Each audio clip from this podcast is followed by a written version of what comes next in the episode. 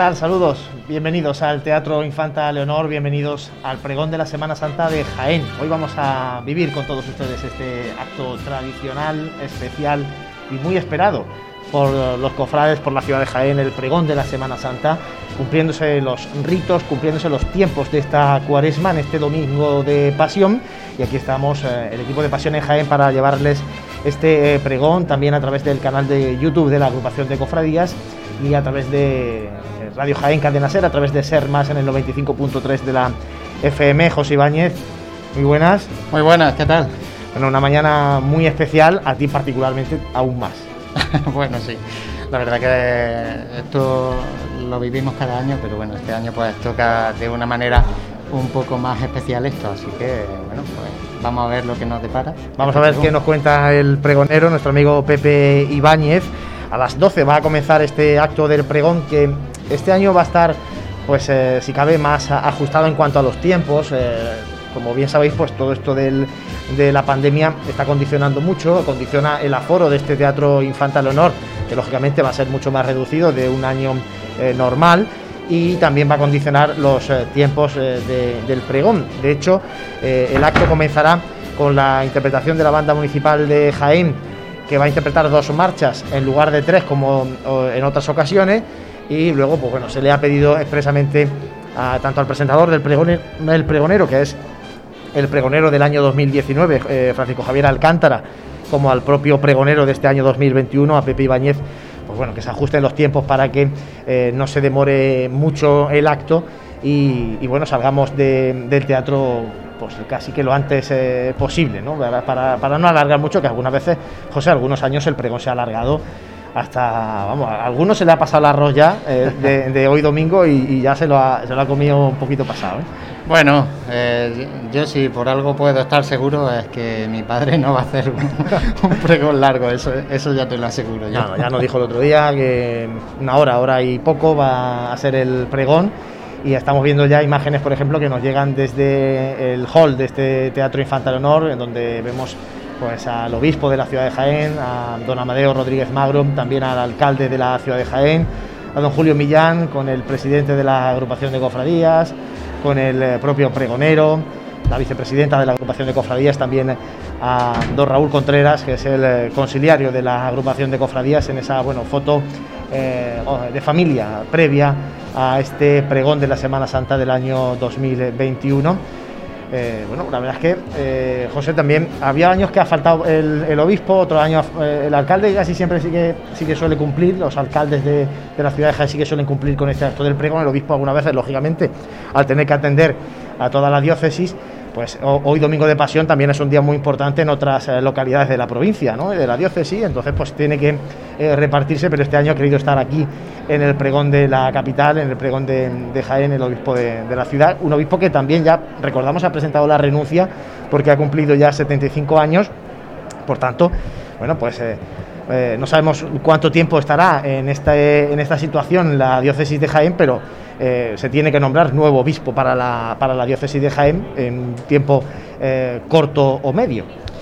Pues sí, bueno, va a ser, eh, en principio va a ser este el último pregón de la Semana Santa de Jaén, que viva pues, el don Amadeo. Y bueno, la verdad que esta última etapa pues ha sido un poquito agridulce por, por todo lo que ya conocemos todos, ¿no? Pero bueno, que yo seguro que este acto pues también lo va a vivir con un poquito de algo especial, ¿no? Claro que sí. Eh, bueno, vamos a comentar, eh, José, un poquito la escenografía del escenario del pregón, porque luego, una vez que ya empiece el pregón en sí, tenemos que dejar y escuchar, lógicamente, que, a los protagonistas y, por tanto, nosotros vamos a interrumpir lo, justo. Una escenografía eh, austera este año, donde destaca la antigua cruz del Santísimo Cristo de la Humildad, escoltada con faroles del futuro paso de María Santísima Madre de Dios. Recordamos que el pregonero es hermano, fue incluso hermano mayor de la Hermandad del Silencio, de, con sede en la parroquia de Cristo Rey, por tanto, pues la escenografía está muy presente, su cofradía, las jarras también que, que portan el estatis morado, pues son del del paso del futuro paso de María Santísima Madre de Dios y delante de, de esa antigua cruz del Cristo de la Humildad tres claveles rojos, José. Pues sí, bueno, un poquito de esa simbología, de ese adorno floral, ese exorno floral que llevaba el Cristo de la Humildad, pues allá por los años 90, cuando, bueno, pues en este caso fue el pregonero, era hermano mayor de la cofradía. Pues eh, como decimos, un escenario con simbología de la cofradía del silencio, de la que es hermano el pregonero. Además, la propia Hermandad del Silencio pues eh, se, congratulaba ¿no? de que por fin eh, un hermano de cuna de la cofradía del silencio pues por primera vez iba a ser pregonero de la Semana Santa de Jaén. Tenía que haber sido el año pasado, 2020, pero como todos saben, pues el confinamiento de aquella declaración de estado de alarma en el mes de marzo del 2020 impidió que se desarrollara, por ejemplo, este acto del pregón, que la agrupación de cofradías pues entendió eh, oportunamente que para este 2021 tenía que ser el mismo pregonero el que, el que ejerciera como pregonero y diera el pregón de la Semana Santa de este año 2021. Eh, Estamos viendo ya cómo se va José completando el patio de butacas, como decimos, con esos aforos limitados, lógicamente, todo muy marcado, cumpliendo a rajatabla, como no puede ser de otro modo, las medidas de prevención, de seguridad sanitaria lógicamente todo el mundo con su mascarilla, etcétera, etcétera. Esto es lo que la, nueva normalidad esa que llaman, ¿no? bueno, es lo que, es lo que nos toca. Así que, bueno, en principio había 300 plazas reservadas para este teatro. Hay que recordar que en la parte de arriba, pues en principio no va, no va a haber público y bueno pues con esa medida de seguridad que en cuanto que todos tomen asiento pues se podrá comprobar cómo bueno pues se dejan esos huecos pertinentes entre unos y otros para guardar esa distancia de seguridad. es, es, imposible no venir aquí y no saludar al montón de gente que conoce pues fíjate, sí. O sea, todos los que, los que estamos aquí en el teatro conocemos a mucha gente de la que está en el teatro, ¿no? entonces, claro, es casi imposible pues, no acercarte, no saludar, eh, no preguntarle cómo, cómo, le va la vida, cómo está llevando esta, esta situación, ¿no? cómo están viviendo esta cuaresma, qué se prevé, los corrillos típicos de cómo se presenta esta próxima Semana Santa, etcétera, etcétera. Es que y al final, pues bueno, luego ya eso sí que es verdad, cuando empieza a pagarse un poquito el, teatro, el patio de butaca, pues ya todo el mundo va cogiendo su, su localidad y, se mantienen aún más las distancias de seguridad. Ahí seguimos pues viendo imágenes del hall, ¿no? de, este teatro Infanta Leonor. Sí, seguimos viendo esa previa, donde, bueno, parece que ahí están las autoridades recibiendo a, todo el público, ¿no? Eh, bueno, la verdad que es, como dice, eh, un momento de, saludar. También el mundo cofrade es eh, de los primeros actos a hacer este pregón que puede atisbar una mínima normalidad de lo que de lo que era nuestra conocida Semana Santa y nuestra cuaresma hasta ahora. Sí, porque el pregón, el, cartel de esta Semana Santa se presentó en el Teatro Darimelia, también fue con aforos muy reducidos y, lógicamente estamos en una peor situación eh, pandémica eh, en cuanto a evolución de contagios que de la que nos encontramos ahora mismo. ¿no?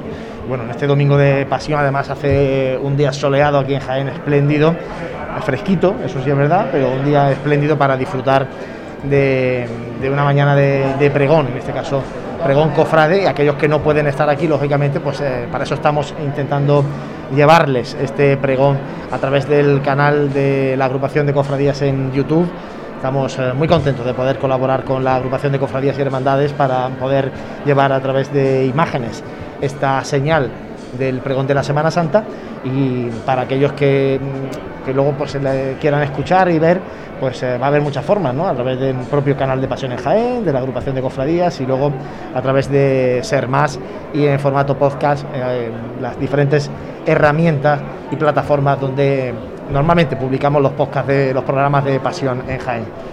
Seguimos viendo a la gente en el hall, ahí vemos al obispo todavía. Bueno, eh, las autoridades todavía no han pasado.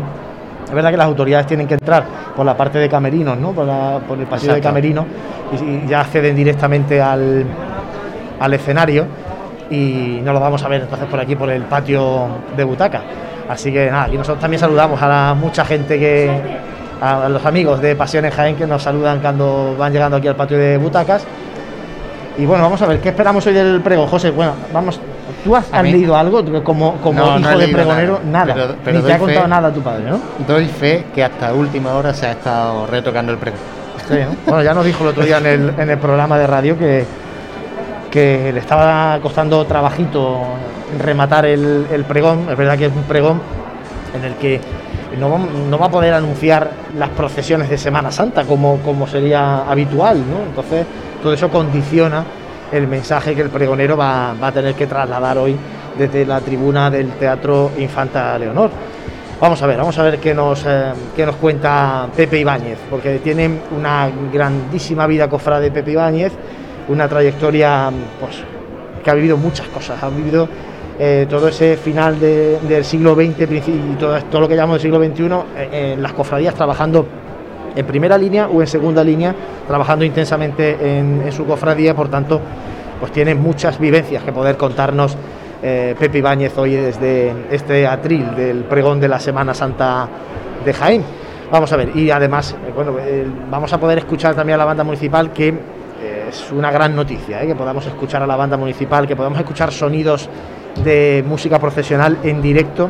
Desde aquí también nuestro abrazo, nuestro recuerdo a todas las formaciones musicales de Jaén que llevan mucho tiempo sin ensayar, algunas han vuelto a ensayar, eh, han retomado los ensayos esta última semana y lo están pasando también muy mal las formaciones musicales y por eso vaya también nuestro abrazo desde, desde aquí, nos acordamos de ellos, por lo menos hoy tenemos esa muestra de lo que es la música profesional a través de la banda municipal de Jaén que eh, les recordamos que en Semana Santa también va a ofrecer la banda municipal dos conciertos, uno el domingo de Ramos por la mañana y otro el Viernes Santo por la mañana, ambos en la calle Bernabé Soriano. Así el tiempo eh, así lo permite, lo cual, bueno, pues por lo menos podremos escuchar en, en directo, como digo, eh, música de Semana Santa, nuestras marchas, que siempre, bueno, pues la banda sonora de la Semana Santa necesita también estar presente en esta cuaresma y Semana Santa tan, tan distinta. Estamos viendo, José, eso que son un pasillo de camerinos. Eso ya los camarines. No, los camerinos que nos estamos metiendo hasta, hasta la cocina aquí. Estamos Estamos, metiendo- enseñando la vergüenza un poquito. Mientras de, nos de dejen, ya veremos hasta que nos echen de, de- hasta que nos echen de, lo- de donde nos vamos a meter. Además, eh, este año José va a ser eh, aquí en el patio de butacas no se va a ver a la banda municipal, porque la banda municipal va a actuar detrás de- del escenario y, y ahí vamos a, a poder enseñaros también a través de esta cámara que nos está enseñando ahora mismo, pues cómo Hombre, eh, llegan las autoridades al, al escenario. Vamos a poder esto, ¿no? Ver ahí a- en primera plana al alcalde eh, y al pregonero, Claro, que eso. son familia a todo esto. Ah, sí, también, también, no, sí, aquí al final. Y fijaros aquí estas tomas ya, bueno, pues creo que es la primera vez que podemos observar algo así, pues una... Bueno, ahora mismo es que el pregonero es que se hace... El pregonero se está saltando un poco el protocolo. Sí, Ah, un poquito nada más. Está ahí saludando también a, a gente. Algo tendrá que, algo le, le habrá faltado y está pidiendo por ahí. Bueno, pues eh, son ya las 12, ¿eh? son ya las 12, por tanto estamos a puntito, a puntito de que comience este pregón de la Semana Santa del año 2021. Pregón que va a ofrecer Pepe Ibáñez. Como decimos, tenía que haber sido pregonero en el año 2020, pero como no se pudo celebrar, la agrupación de cofradías volvió a nombrarlo como pregonero para este año 2021. Le va a presentar Francisco Javier Alcántara, pregonero del año 2019. Y están presentes entre las autoridades pues el obispo de la diócesis de Jaén, el alcalde y el alcalde de la ciudad de Jaén. Y ahora veremos a ver quiénes son finalmente quienes eh, se van sentando en esta parte, en esa tribuna del propio escenario que han dispuesto la agrupación de cofradías en la escenografía. Sí, ahí vemos está la banda. imágenes de dónde va a tocar la, la banda de música. Ahí que está la banda efectivamente con su directora. detrás de, de ese telón. Eh, bueno, y ahí con su distancia de seguridad también. Hemos querido mostrarlo para, para que se vea, por tanto, que la música es en directo, que no se va a perder esa costumbre en el pregón de la Semana Santa de Jaén y que todavía también se puede hacer música en directo con unas ciertas medidas de seguridad. Así es. Así es, ahí tenemos a los músicos de la banda municipal de Jaén, eh, que ya están también preparados para interpretar eh, las dos marchas que van a sonar al inicio de este pregón de la Semana Santa, Soledad Franciscana de Abel Moreno y María Santísima Madre de Dios de Manuel Vilchez, maestro Vilchez, que tristemente también nos dejaba hace pocos días en esta cuaresma del año 2021, marcha dedicada esta última a la imagen mariana de la Cofradía del Silencio, María Santísima Madre de Dios, que hubiera, eh, se hubiera estrenado en Semana Santa este martes santo si hubiera habido procesiones como era lo previsto pero que ojalá, ojalá que sea en el 2022 cuando veamos a María Santísima Madre de Dios por las calles de Jaén. Bueno, ya estamos viendo a las autoridades eh, tomando su asiento. Vemos también a la subdelegada del Gobierno de España en Jaén, a Catalina Madueño, al alcalde, al obispo. Iba a tomar la palabra ahora el vocal de manifestaciones públicas de la agrupación de cofradía, Juanjo Arbijo para dirigirse al público. Buenos días a todos. Vamos a dar comienzo con el resto del Ángelus.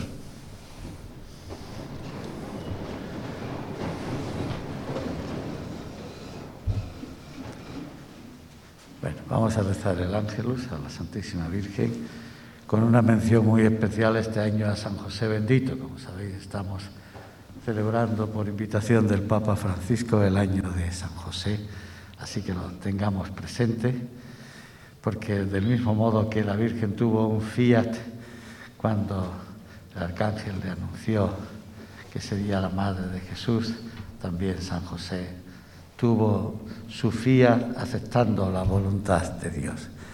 El ángel del Señor anunció a María. Dios te salve María, llena eres de gracia, el Señor es contigo. Bendita tú eres entre todas las mujeres y bendito es el fruto de tu vientre, Jesús.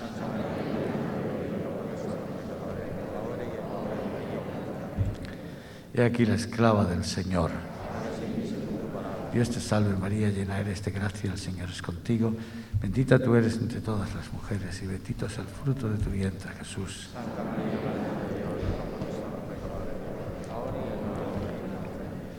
Y el verbo de Dios se hizo hombre.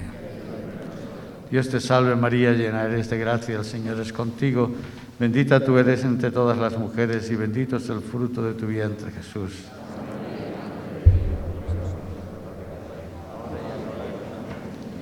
Ruega por nosotros, Santa Madre de Dios.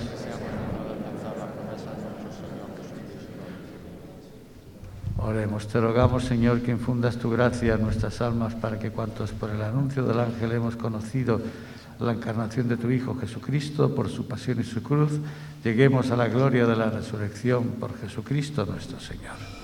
Gloria al Padre y al Hijo y al Espíritu Santo.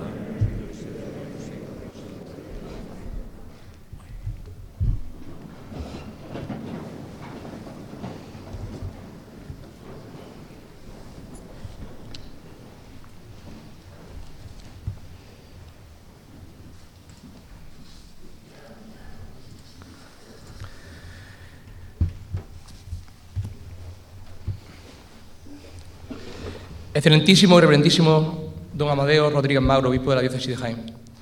Ilustrísimo señor don Julio Millán Muñoz, alcalde de la muy noble y muy leal ciudad de Jaén, custodia y capital del Santo Rostro. Ilustrísimo señor presidente de la agrupación de cofradía y hermandad de la ciudad de Jaén, don Francisco Sierra Cubero. Ilustrísima señora doña Catalina Madueño, su delegada de gobierno de España en Jaén. Ilustrísimo señor don Raúl Contreras, consiliario de la agrupación de cofradía. Excelentísimas e ilustrísimas autoridades civiles y militares que nos acompañan. Pregoneros, miembros del Pleno y de la Comisión Permanente, hermanos cofrades, señoras y señores. Bienvenidos al pregón de la Semana Santa de la ciudad de Jaén del 2021 del año del Señor. Permítanme comenzar con una frase. Es tiempo de probar nuestra fe con obras. Una frase rescatada del periódico El Bien, de febrero de 1876, por el venerable José Gras y Granollers, fundador de la Congregación de la Hija de Cristo Rey con la que nuestro pregonero, de forma directa, y yo nos sentimos especialmente eh, familiarizados por evidentes hechos. Una frase que a pesar de ser pronunciada puede parecer que hace demasiado tiempo, socialmente permítanme decirles que tiene características similares. Una actual corriente parece estar consumiendo e intentando apagar o replegar nuestra fe al fondo del cajón. La pandemia, digamos que no ha ayudado mucho tampoco, pero por ello hoy más si cabe este acto este acto religioso tiene más sentido que nunca. No podemos relajarnos en nuestra comodidad, no podemos dejar que se releven nuestras manifestaciones públicas de fe a un mero acontecimiento cultural y patrimonial, porque cultural y patrimonial sí, pero sin ceder el lugar prioritario del mismo Jesús y de la fe, que es precisamente el motivo por el cual nos congregamos como hermandades y como comunidad cristiana aquí. Con todas las medidas sanitarias y con todos los preparativos estamos hoy aquí, para dar un halo de esperanza a todos aquellos cristianos cofrades que nos están esperando desde el año pasado, para manifestar a través del pregón que Cristo vive y que lo hace en cada una de nuestras hermandades. Tras la presentación de este acto que no acontece hoy aquí, la banda de música municipal, atendiendo al protocolo establecido por el ayuntamiento para evitar los posibles contagios, interpretará desde la bambalina las siguientes marchas. Soledad Franciscana de Abel Moreno y Madre de Dios, del maestro Vilches. Con ello queremos rendir un sentido homenaje póstumo al querido maestro, que ha llenado de patrimonio y ha trabajado por el pro de las cofradías, especialmente de nuestra ciudad. Posteriormente tomará la palabra Francisco Javier Alcántara, pregonero del año 2019, que con sus palabras presentará y dará la palabra al pregonero José Ibáñez. A continuación tendrá la palabra el presidente de la agrupación, el señor alcalde y nuestro señor obispo. Finalizaremos el pregón con la interpretación del himno de nuestra ciudad. Recuerden, por tiempo tenemos el ahora, por fe tenemos a nuestro Señor y a María Santísima, y por acto tenemos la caridad. Paz y bien.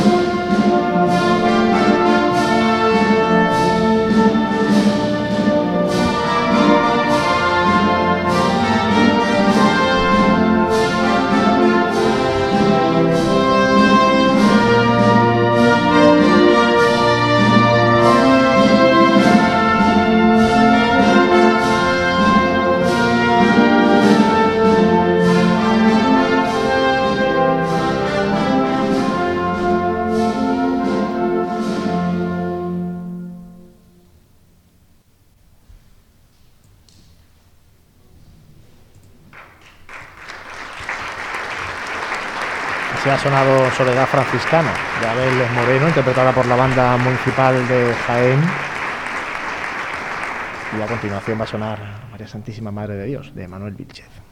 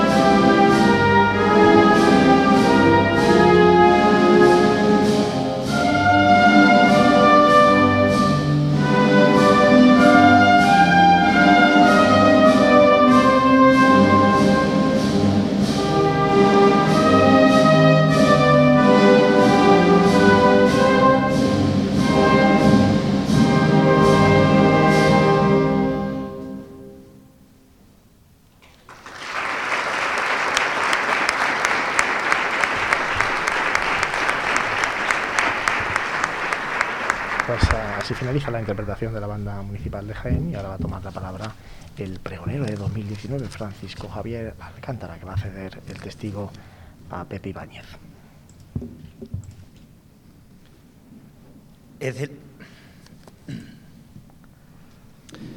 Excelentísimo y reverendísimo señor obispo de nuestra diócesis de Jaén, señor conciliario de la agrupación de cofradías y hermandades, señora subdelegada del gobierno en Jaén, señor alcalde de nuestra ciudad, Señor presidente de esta agrupación de cofradías y hermandades, señora vicepresidenta, comisión permanente y pleno de esta agrupación de cofradías y hermandades, autoridades civiles, militares y religiosas, hermanos mayores, gobernadoras, gobernadores, juntas de gobierno, pregoneros que me precedieron en este atril de la Semana Santa.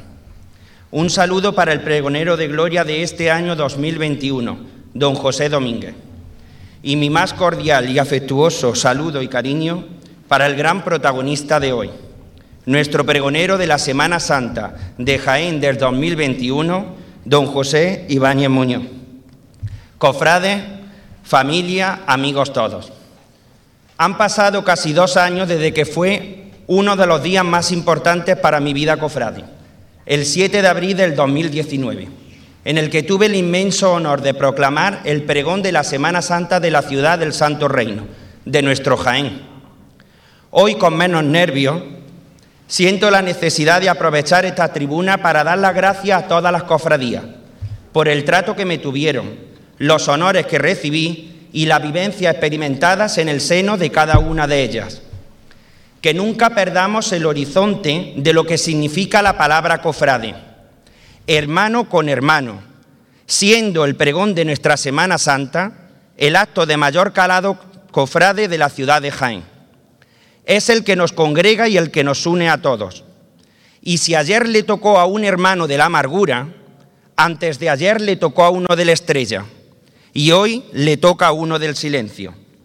Por eso agradezco a su presidente, don Francisco Sierra Cubero, que no haya tenido la más mínima duda en celebrar este acto, pues necesitamos caminar y avanzar en esta situación pandémica y extraña. Pero tenemos que estar ahora más que nunca vivos los cofrades en nuestras cofradías y hermandades. Cofrades, en la unión está la fuerza. Demos testimonio de Jesucristo el Señor a través de nuestras cofradías y en la agrupación. Pues como dijo el Papa Benedicto, las cofradías y hermandades son auténticas escuelas de vida cristiana y talleres de santidad, encerrando muchas posibilidades espirituales, evangelizadoras, de formación y de servicio siempre a los pobres o los marginados de la vida. En el Evangelio de hoy, San Juan nos dice que si el grano de trigo no cae en tierra y muere, no da fruto. Pero si cae y muere, da mucho fruto. Precisamente este pasaje encaja a la perfección con la personalidad de nuestro pergonero. Cuando me notificaron su nombramiento, por un momento pensé que se seguía apostando por la gente joven. Y tengo que decirlo, la primera imagen que me vino a la, cabeza fue la de José Ibáñez, pero la del hijo del pregonero, al que sigo y leo en más de un artículo cofrade, junto a todo el equipo que dirige Juan Luis Plaza en Pasión en Jaén. Esa ventana de nuestro Jaén, cofrade a Andalucía y al mundo entero.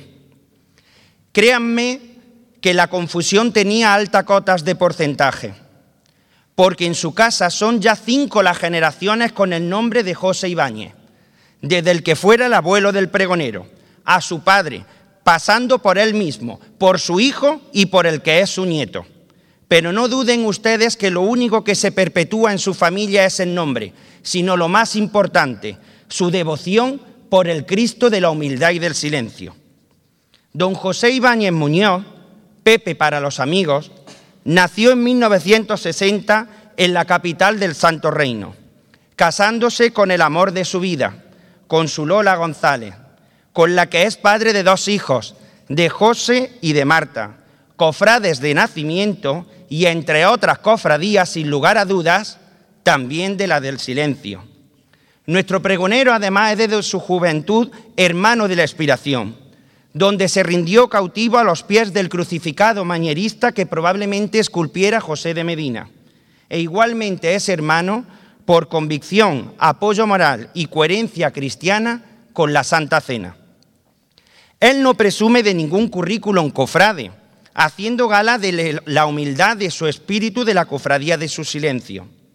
Y eso que fue hermano mayor en la década de los 90, trabajando incesantemente por recuperar el origen del silencio, por celebrar sus cultos, el hecho diferencial de su hermandad. Nazarenos sí, pero sin capirote, con sisal de esparto, con cadenas y con el voto eterno de silencio.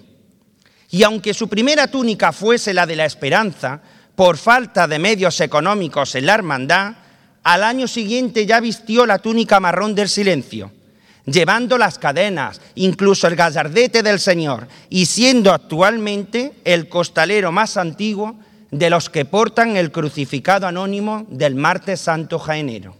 Eso sí, no esconde las ganas de poder hacer alguna chicotá cuando salga ella, cuando salga en su palio azabache, silenciosa y cadenciosa Madre de Dios, la Madre de los Hermanos del Silencio.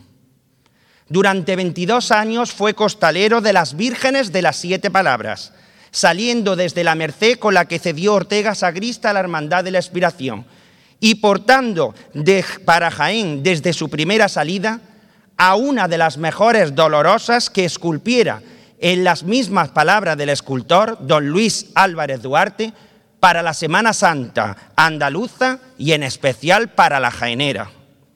Por su formación y espíritu de la unidad de la cuadrilla de costaleros, proclamó en el 2005 el pregón del costalero en la expiración. Jubilándose ese mismo año de la cuadrilla, cuando tras cerrar la puerta de San Bartolomé en su exposición de pasos, el Cristo de la expiración le regaló al costalero lo que para el joven había sido todo un anhelo. Portarlo en sus hombros para trasladarlo en su paso desde el final de la nave hasta el crucero ahí cual saeta dolorosa mirando al cordero enclavado en el madero y con lágrimas en el alma le ofreció el costal y le juró a su Cristo de la expiración el amor eterno. En su hermandad del silencio ha desempeñado todo cargo, desde secretario, vicehermano mayor, encargándose desde el 2005 de la comisión del boletín Humilitas del Silencio. Cuando pasó a segunda fila cofrade, fue su mujer Lola la que se adentró en la Junta de Gobierno, siendo motivo de orgullo para él no solo por su inclusión como mujer, sino porque antes incluso había un veto. Un veto inútil no solo para ser hermana o nazarena, y que gracias a Dios se anuló con el tiempo, y del que necesitan ir despertando muchos cofrades y cofradías anclados en normas y decretos rancios y añejos. Porque ¿qué haríamos si las mujeres en este mundo cofradiero? Pues no hace falta que lo diga ni la jerarquía ni un decreto, porque Dios nos creó iguales al hombre y a la mujer. Y eso lo digo yo a boca llena, que para algo también fui pregonero y sobre todo soy fiscal de violencia de género. Y,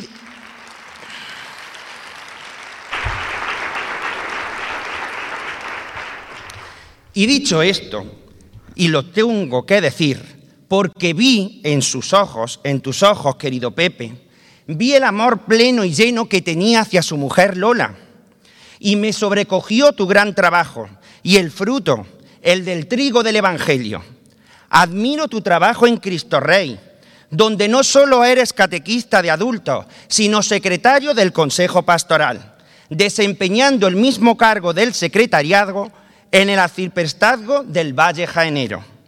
Seguro que tu licenciatura en Ciencias Religiosas por la Universidad de San Damaso de Madrid te impulsó con el tiempo para ser lo más importante, ministro extraordinario de la comunión, un regalazo del Dios y del cielo.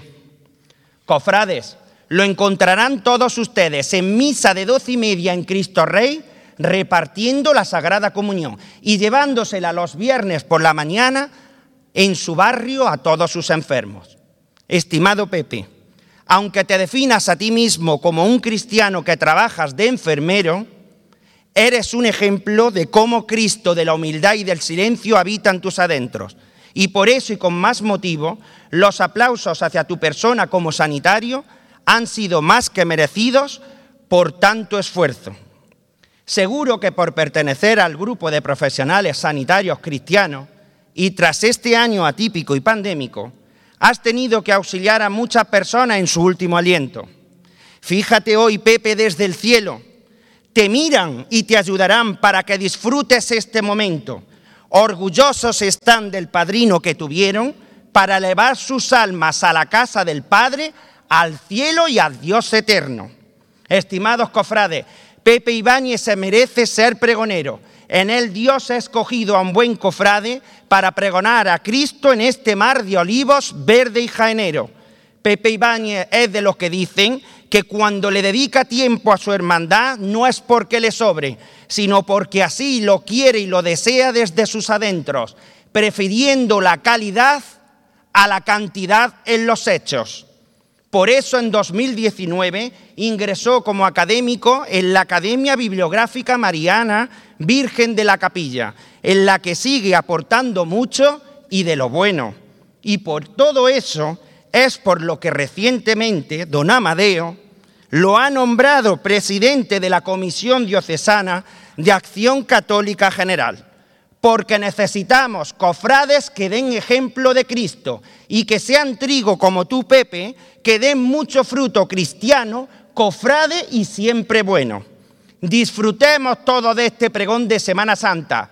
Jaén, levántate de tu letargo mundial y pandémico. Avanza, que aquí te dejo a tu pregonero, a don José Ibáñez Muñoz. Aquí tienes el atril. Que Dios y la Virgen Santísima te guarden, estimado pregonero. Tuya es la palabra y tuyo el momento. Así ha presentado Francisco Javier Alcántara al pregonero de la Semana Santa, a Pepe Ibáñez, una presentación muy emotiva, narrando su rico currículum, cofrade cristiano de Pepe Ibáñez, un enfermero del Hospital de Jaén, que ahora deposita junto a la cruz que preside este escenario. Ha soltado ahí un papelito que a saber, luego, luego lo preguntaremos a ver qué dice. Y ahora ya sí que se dispone el pregonero a ofrecer el pregón de la Semana Santa de este año 2021.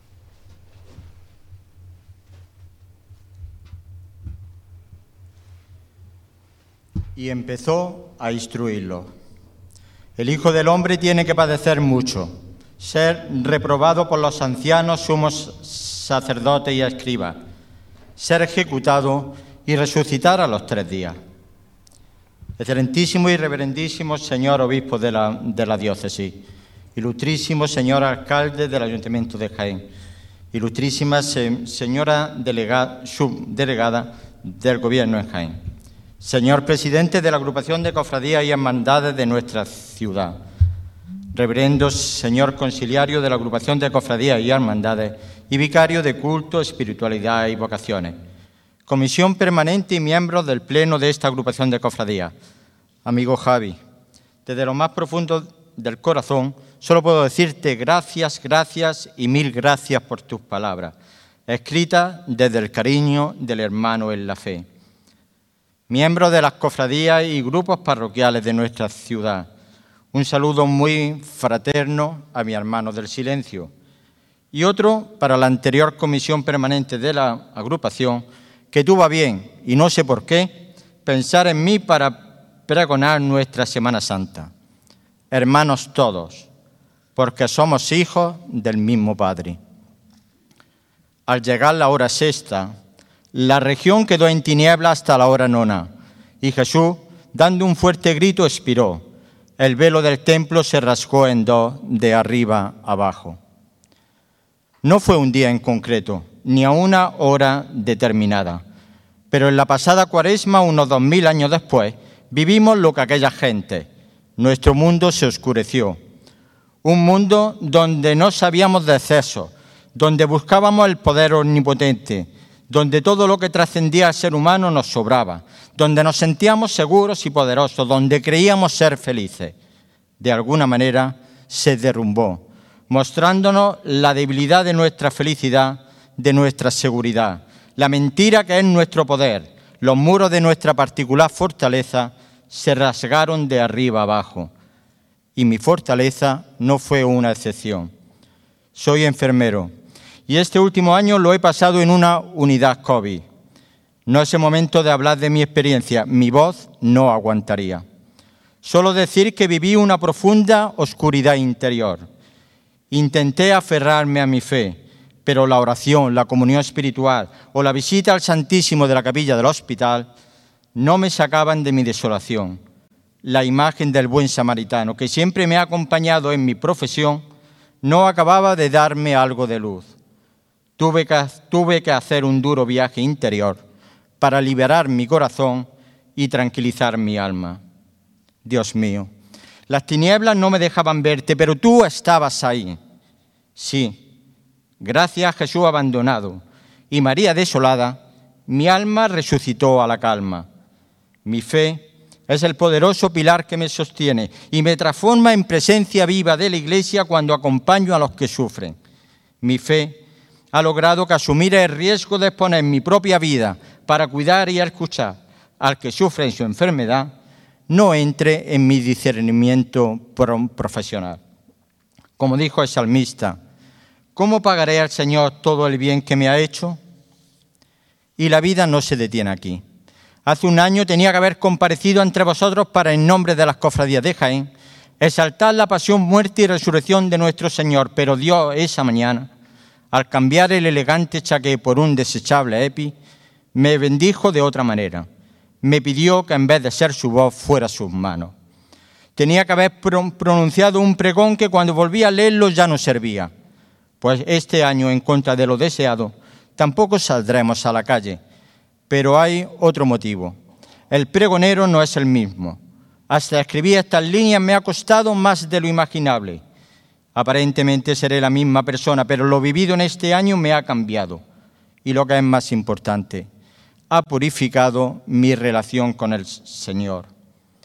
Y aunque tarde aquí estoy, desubicado, en una triz desde que se han pronunciado pregones de prosa muy elocuente, pregones poéticos que te abrían todos los sentidos, pregones llenos de sentimiento que llegaban a lo más profundo de tu ser, pregones de gran discernimiento costumbrista, pregones de elevada espiritualidad. Yo no tengo nada de eso. Dios no me ha dado esos dones.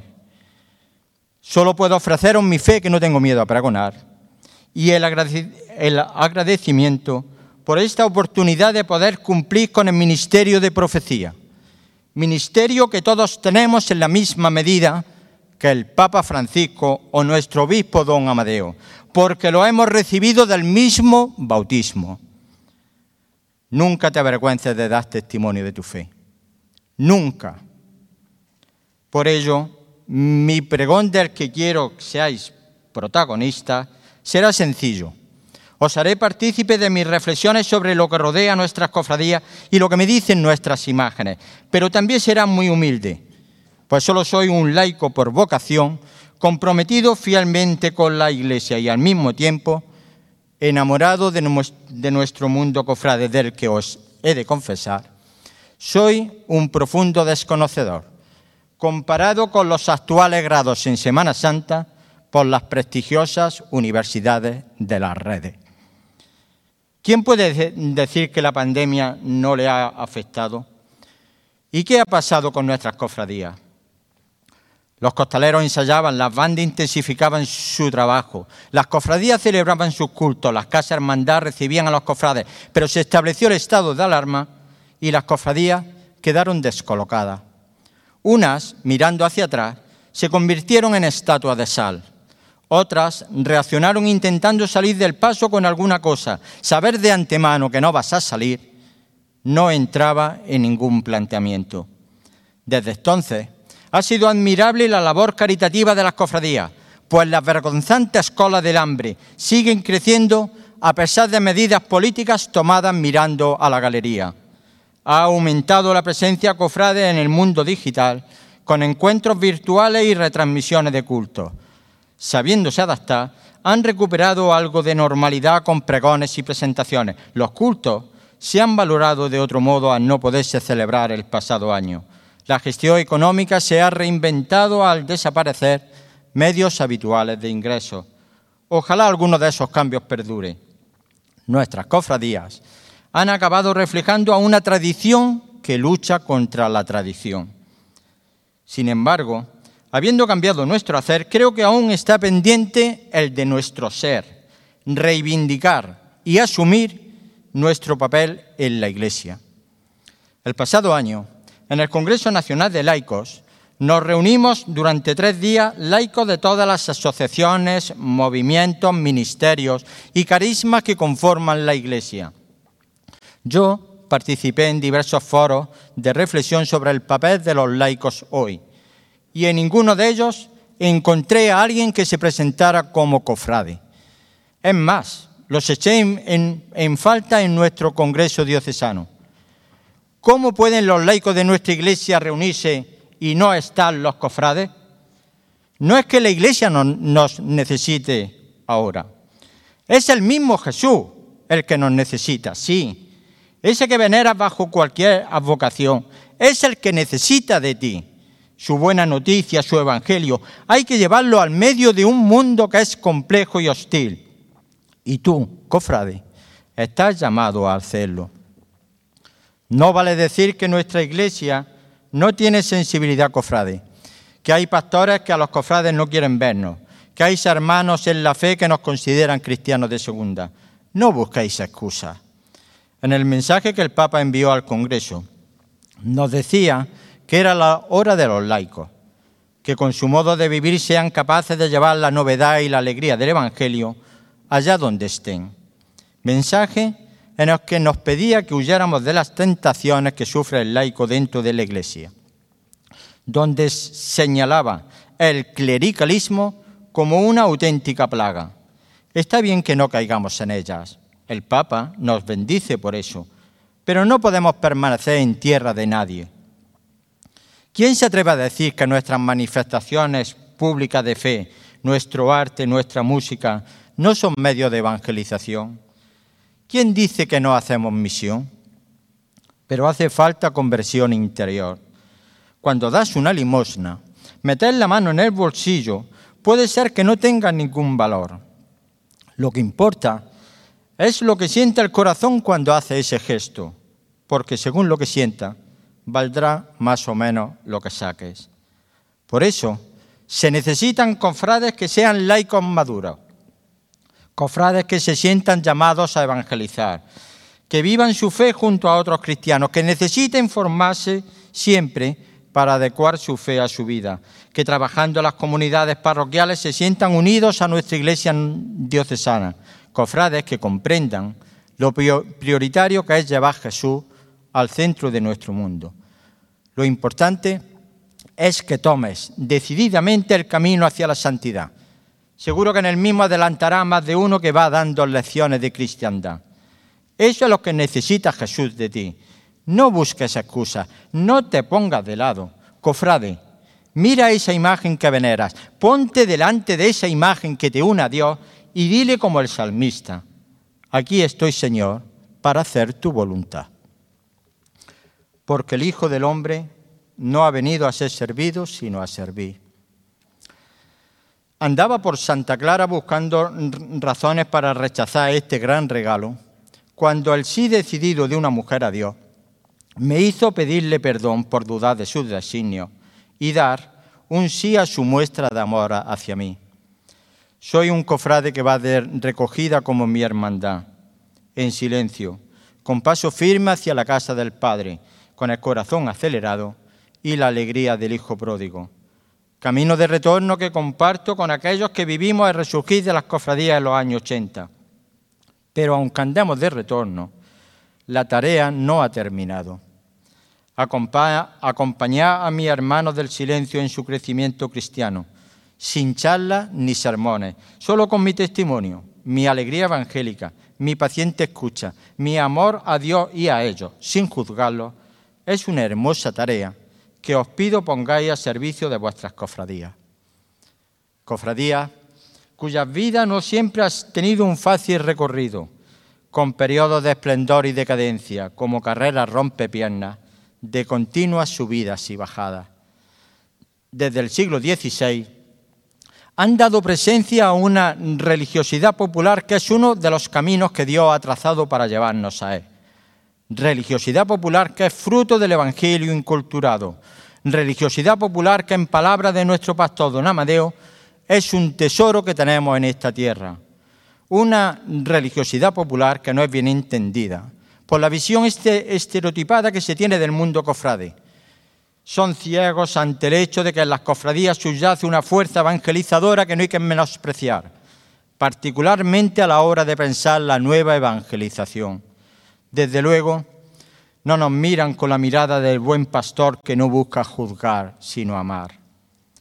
Nuestras cofradías han cambiado a la luz de los tiempos. En la calle nada se parecen a los desfiles procesionales del siglo pasado, pero aún configuran una Semana Santa peculiar, esta de nuestro Jaén, ni castellana ni andaluza, por, medio que, por mucho que se mire al poniente andaluz.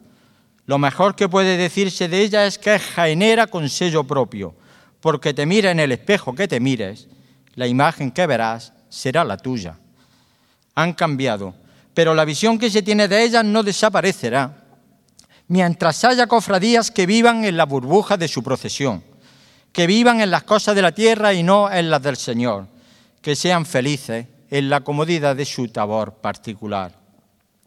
Además, hay que hacer comunión, empezando por sentirse esencial en esa comunidad llamada agrupación. En los años 80 conocí una agrupación donde las cofradías iban mirándose el ombligo, pensando en lo suyo. Iban a ver qué pillaban y no a ver qué podían aportar. Muchos años después, los viejos atavismos no acaban de desaparecer. Nos preocupa lo nuestro. Nos creemos el centro del universo cofrade. Si no hacemos comunión con los que comparten nuestras inquietudes, ¿cómo vamos a hacerlo dentro de un pueblo de Dios en el que tantos carismas existen? cofradías. Dejar el calor de vuestros mundos particulares. Salid a esos lugares inhóspitos donde hace frío, para que, como dice el Papa, os embarréis de los problemas de la calle, pero con humildad y honradez, pues sois iglesia. Nadie lo puede negar, pero tenéis que sentiros iglesia. Estáis llamados a construir el reino de Dios aquí en la tierra y para eso no hay que perder nada nada de vuestro carisma cofrade, solo ponerlo al servicio de Dios. Preparad el camino del Señor, enderezad su sendero. Para anunciar lo que vamos a rememorar en la Semana Santa, basta ir a la palabra de Dios y escoger uno de los anuncios que Jesús hizo de su pasión, muerte y resurrección, pues lo que conocemos de esos acontecimientos proviene de esa palabra. Dijo el Papa Francisco, existe un profundo vínculo entre nuestra fe y la Sagrada Escritura. Sin el Señor no se comprende la Sagrada Escritura y sin esta la misión de Jesús y su iglesia es algo indescifrable. ¿Con qué verdad escribió San Jerónimo? La ignorancia de la Escritura es ignorancia de Cristo. Por eso está aquí, entronizada, sobre tejido de comunidades de África y América, donde mis queridas misioneras de acción parroquial han llevado el compromiso de vivir y testimoniar la alegría de esa palabra. Comencé con el primer anuncio del Evangelio de Marcos. Si bastara con esas palabras de Jesús, qué fácil sería hacer este pregón. Pero en esta mañana, sobre este escenario, lo que nos reúne es pregonar la Semana Santa de Jaén, tradicional complemento del aire pasionista que se respira. Y eso es más complicado, porque a la simplicidad de las cosas del Señor acostumbramos a contraponer la complejidad de las nuestras. Quinta semana de Cuaresma, antesala de la Semana Santa, de unos hechos que vamos a rememorar, oír, ver de algún modo y especialmente en este año reflexionar. Cuaresma que agita lo más profundo de mi alma, por esos momentos que nos ofrece de intimidad espiritual destacando unos cultos cofrades en los que fijamos nuestra mirada en Cristos y vírgenes que tanto hermosean en sus altares.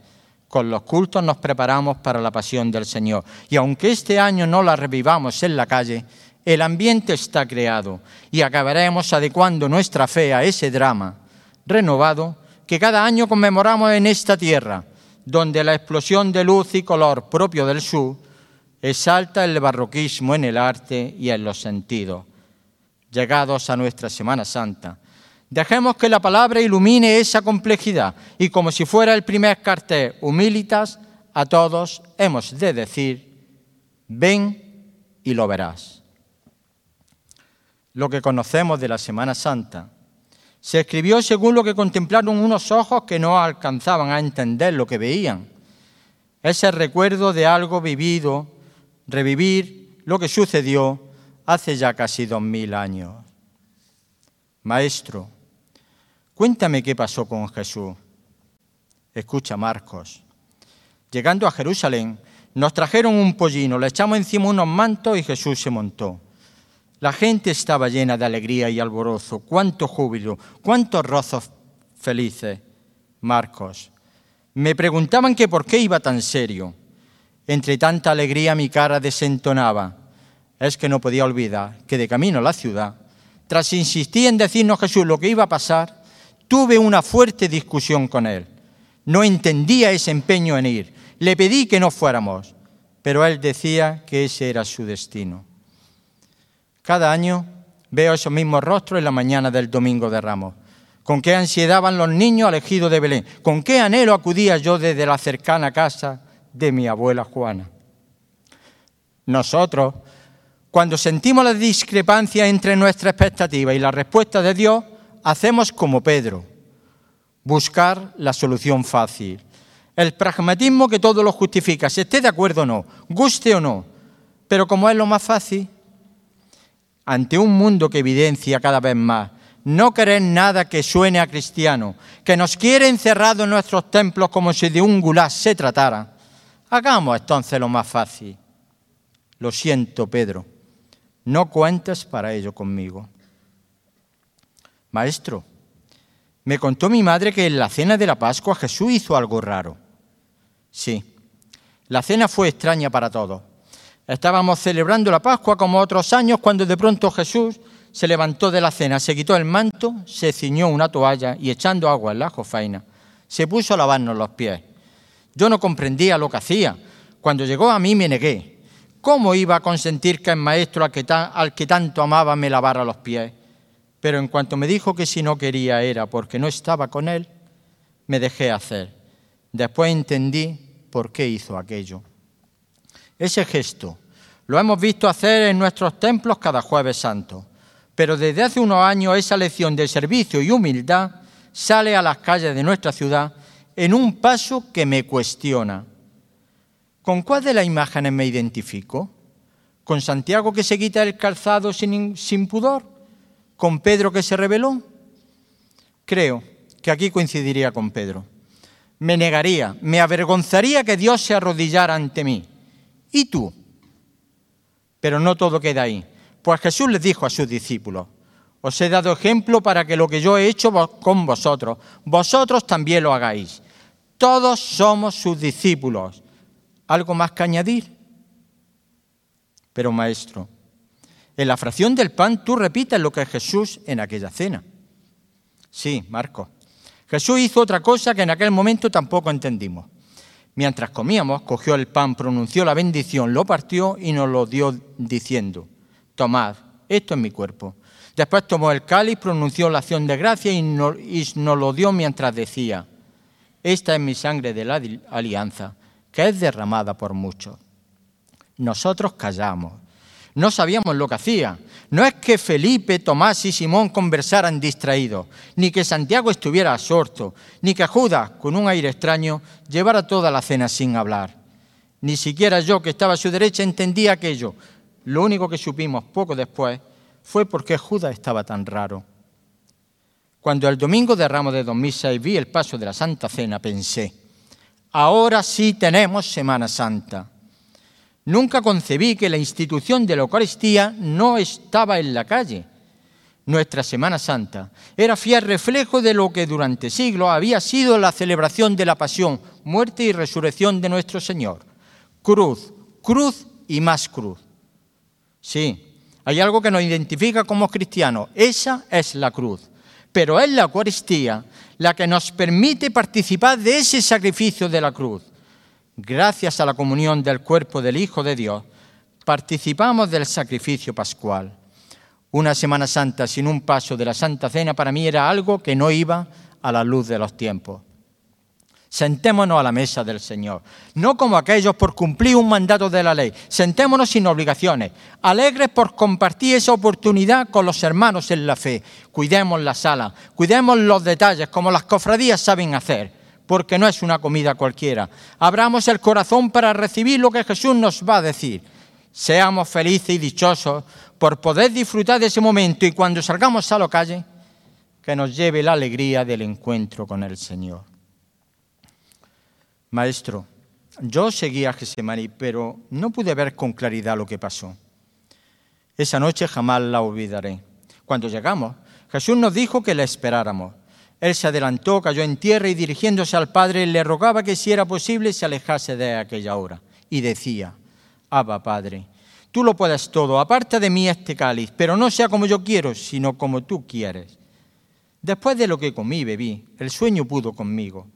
No sé el tiempo que estuvo orando Jesús, pero cuando volvió nos encontró dormido y me dijo, ¿duermes? ¿No has podido velar una hora? Qué mal me sentí.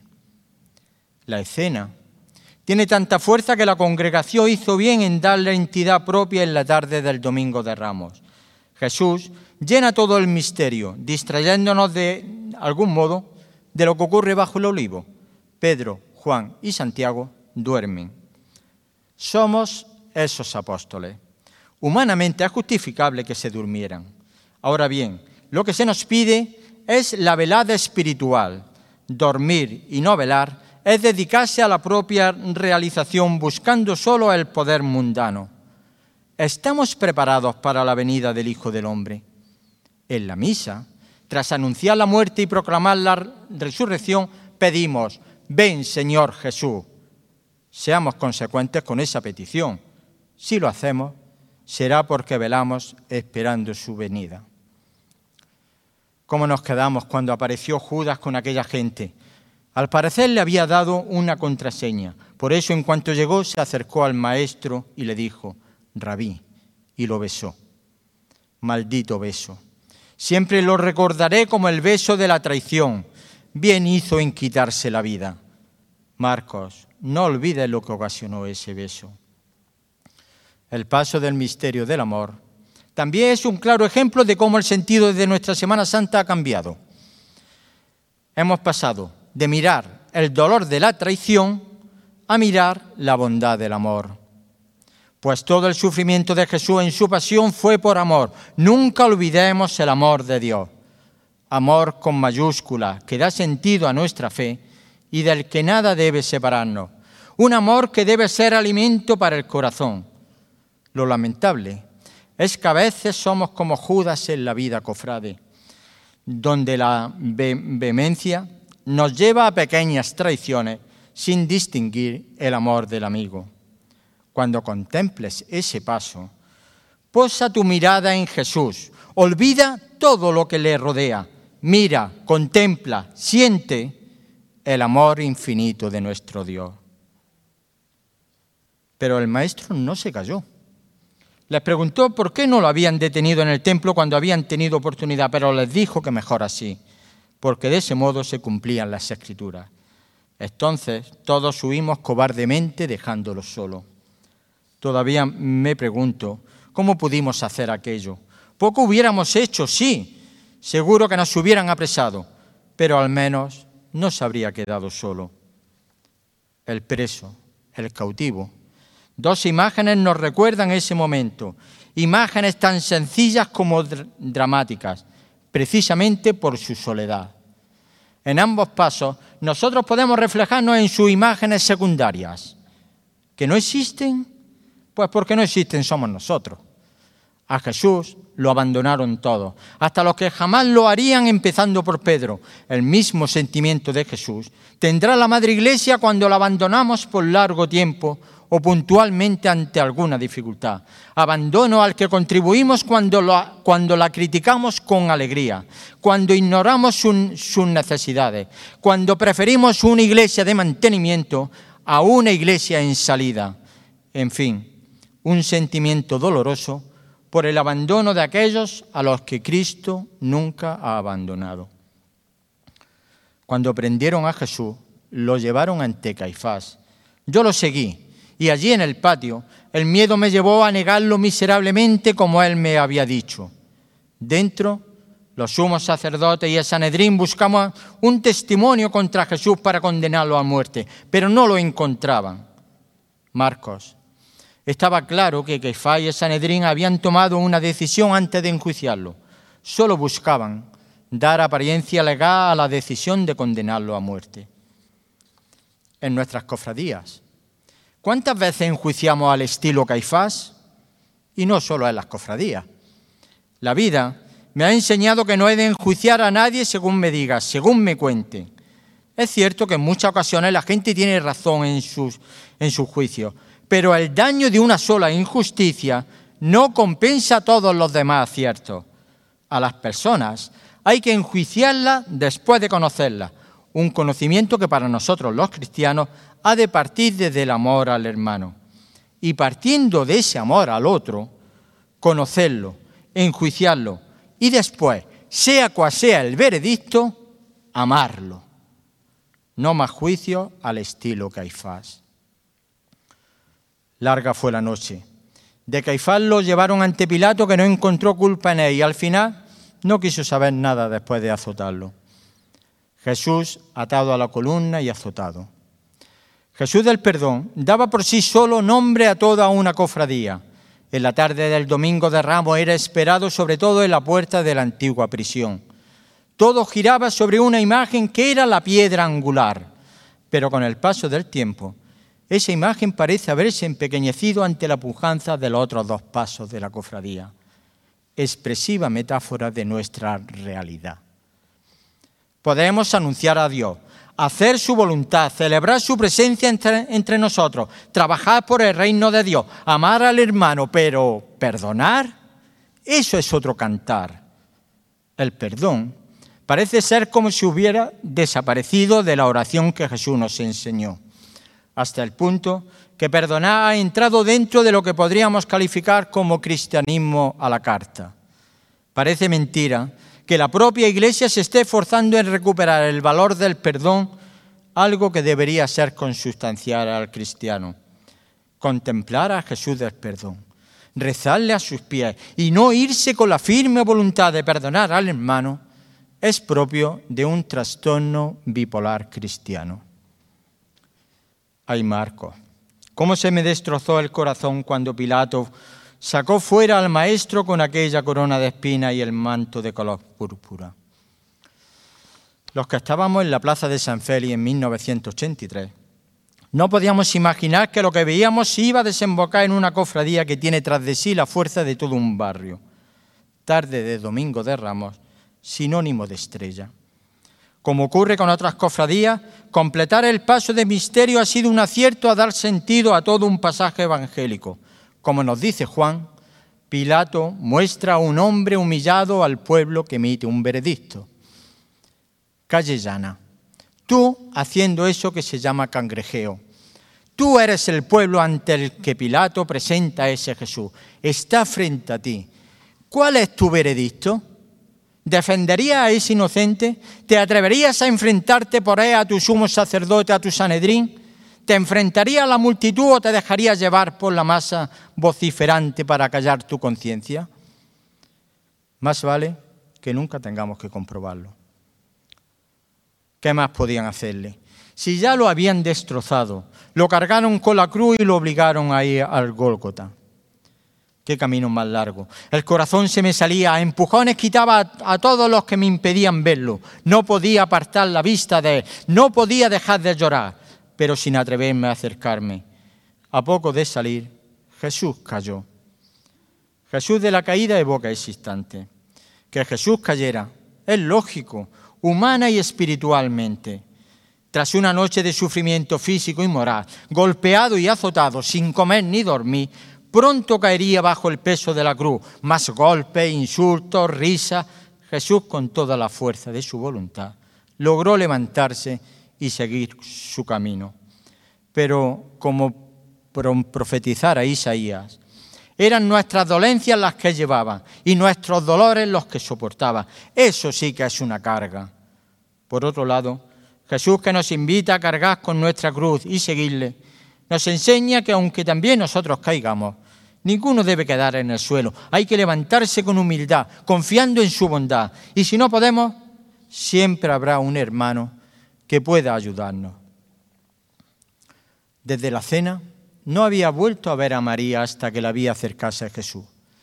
En su rostro no cabía más dolor. Cómo temblaba cuando le tendió los brazos a su hijo.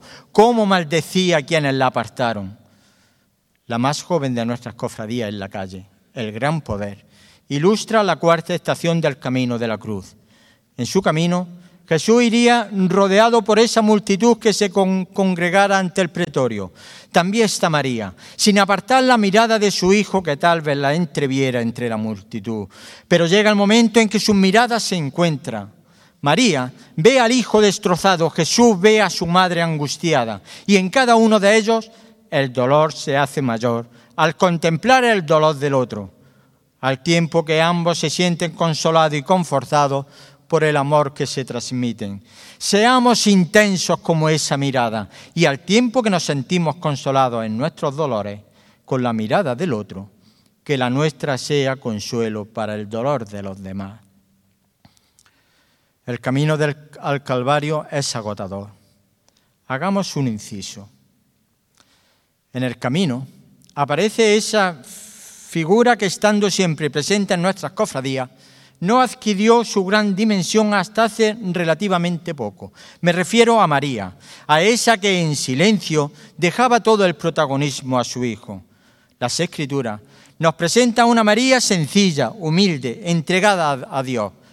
Pero como dijera Chiara Lubi cuando le preguntaba, ¿quién era para ella María?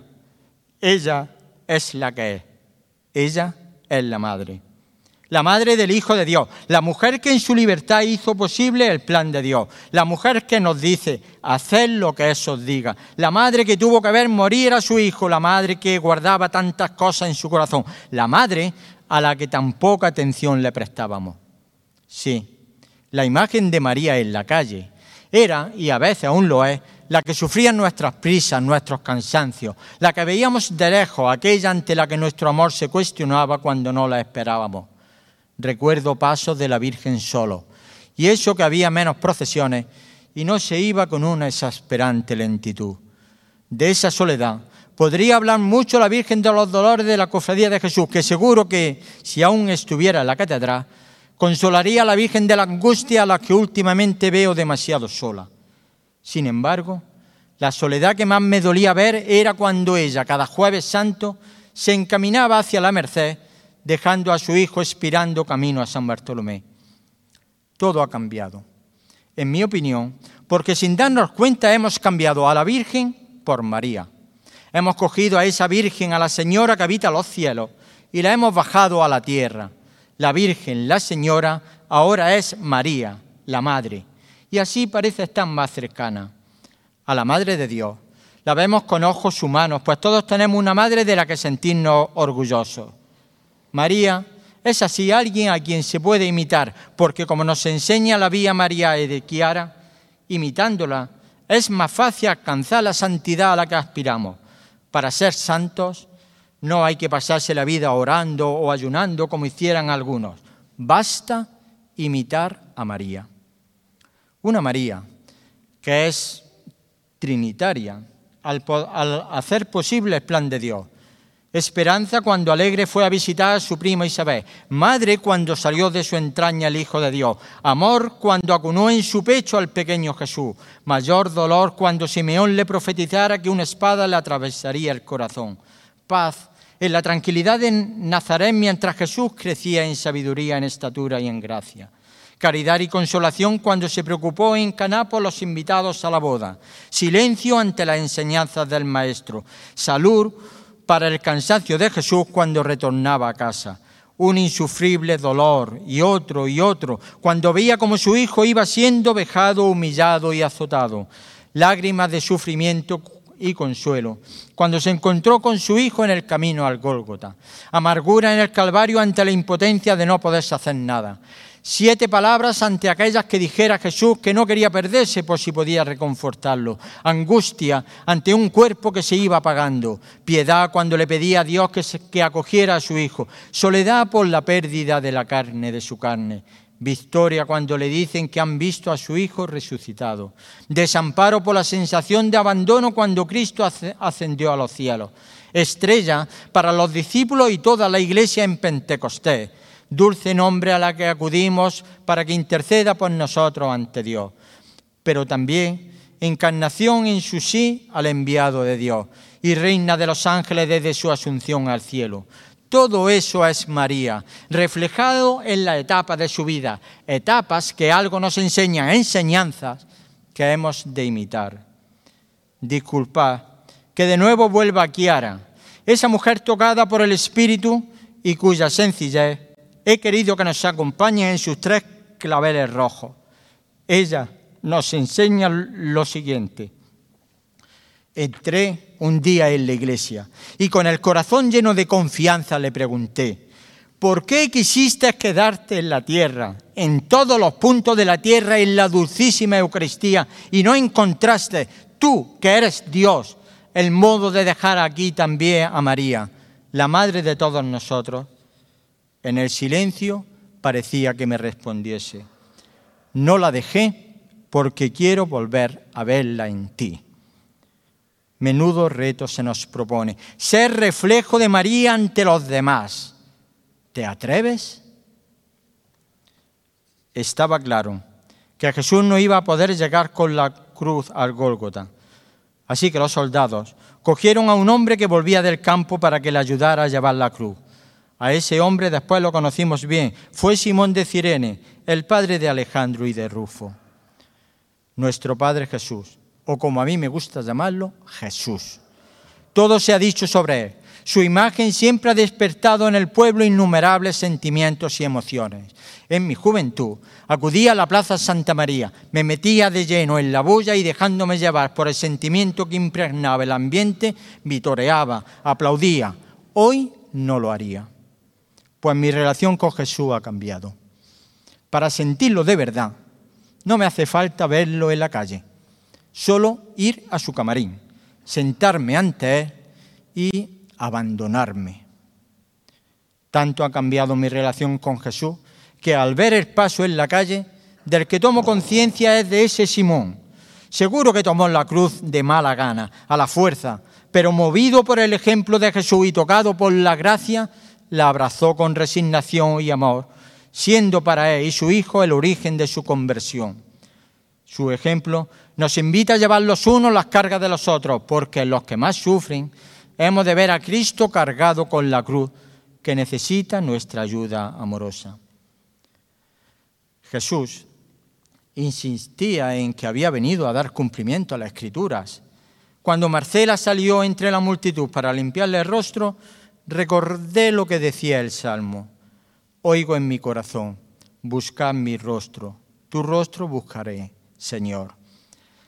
El Señor en su gratitud recompensó ese piadoso gesto dejando grabado en aquel lienzo su santo rostro. Seguro que no tuvieron la misma consideración con ella los soldados que rodeaban a Jesús. Esa mujer encarna el anhelo de los que buscamos el rostro del Señor. Rostro que no debemos buscar mirando al cielo, porque Dios está aquí entre nosotros, en tantos hermanos nuestros que comparten de diversos modos la pasión del Señor. No olvidemos sus palabras. Cada vez que lo hicisteis con uno de estos, mis hermanos más pequeños, conmigo lo hicisteis y tuvo que ser de nuevo una mujer a la que el espectáculo no le oscureció, el corazón, la que presta un ejemplarizante servicio de bondad. Y tuvo que ser de nuevo una mujer. Curioso el papel de la mujer en la pasión de Jesús. Una aparente pagana intercede por él, otra le limpia la cara, otras lloran al verlo. Son el anónimo rostro misericordioso en la pasión, pero rostro de mujer. Recuperar las cofradías llevó a la mujer a, cambiar su rol. Como bautizadas tienen los mismos derechos y obligaciones. Nuestras más Martas tienen derecho a ser Marías. Ya hay mujeres que ocupan cualquier cargo, re- realizan cualquier labor, asumen cualquier responsabilidad y ello me alegra. La presencia de la mujer en el mundo cofrade supone, en muchos casos, garantía de futuro, porque ellas pueden llegar a sostener ese mundo lo mismo que sostienen muchas comunidades parroquiales. Como enfermero, he sido agraciado con un don, trabajar rodeado de mujeres. Algo de lo que siempre estaré agradecido a Dios, porque ellas me han transmitido una gran cantidad de valores que me han enriquecido como persona. Podría hablar mucho de esas mujeres y jamás les haría justicia, pues son un regalo de Dios. El genio femenino es maravilloso, que nadie las mire con cierto desdén, ni en nuestras cofradías, ni en nuestra iglesia. Marcos, cuando llegaron al Gólgota, lo primero que hicieron fue desnudarlo. Parece que no habían tenido bastante. La décima estación del Via Crucis nos la trae la Cofradía del Despojado, con un misterio que tardó demasiado en completarse desde aquel año en el que saliera del Colegio de Cristo Rey solo con la imagen de Jesús. El despojado tiene una clara significación para nosotros. En el Calvario, los soldados despojaron a Jesús de su ropa sin ningún cuidado, incluidas las que tuviera pegadas en las heridas. Para Jesús sería muy doloroso ser así despojado, al igual que para su madre, ver en qué manos quedaron aquellas ropas que tal vez ella misma hiciera y que seguro hubiera deseado conservar. Pero hay algo tras ese gesto. Ser desnudado significaba que Jesús no era nadie. En ese instante, como con la expulsión de Adán del paraíso, Jesús asume la condición del hombre caído. Ese despojado nos recuerda que perdimos la primera vestidura y con ello el esplendor de Dios, pero con su muerte y resurrección nos puso de nuevo en el camino de recuperarlo. Seamos conscientes de ello y pidámosle al Señor de la Pasión que nunca perdamos de nuevo, de nuevo nuestra vestidura. Hablando de vestidura, la cofradía trajo algo nuevo. A mi edad, si aún puedo meterme debajo de un paso, es gracias al costal. Decían que era una moda, pues bendita moda. A pesar de las justas críticas por el postureo, ha traído algo muy bueno. Con el, pos- con el costal no hay costaleros de esos que van a echar un rato en la procesión y después desaparecen en lugar de acompañar a su cofradía.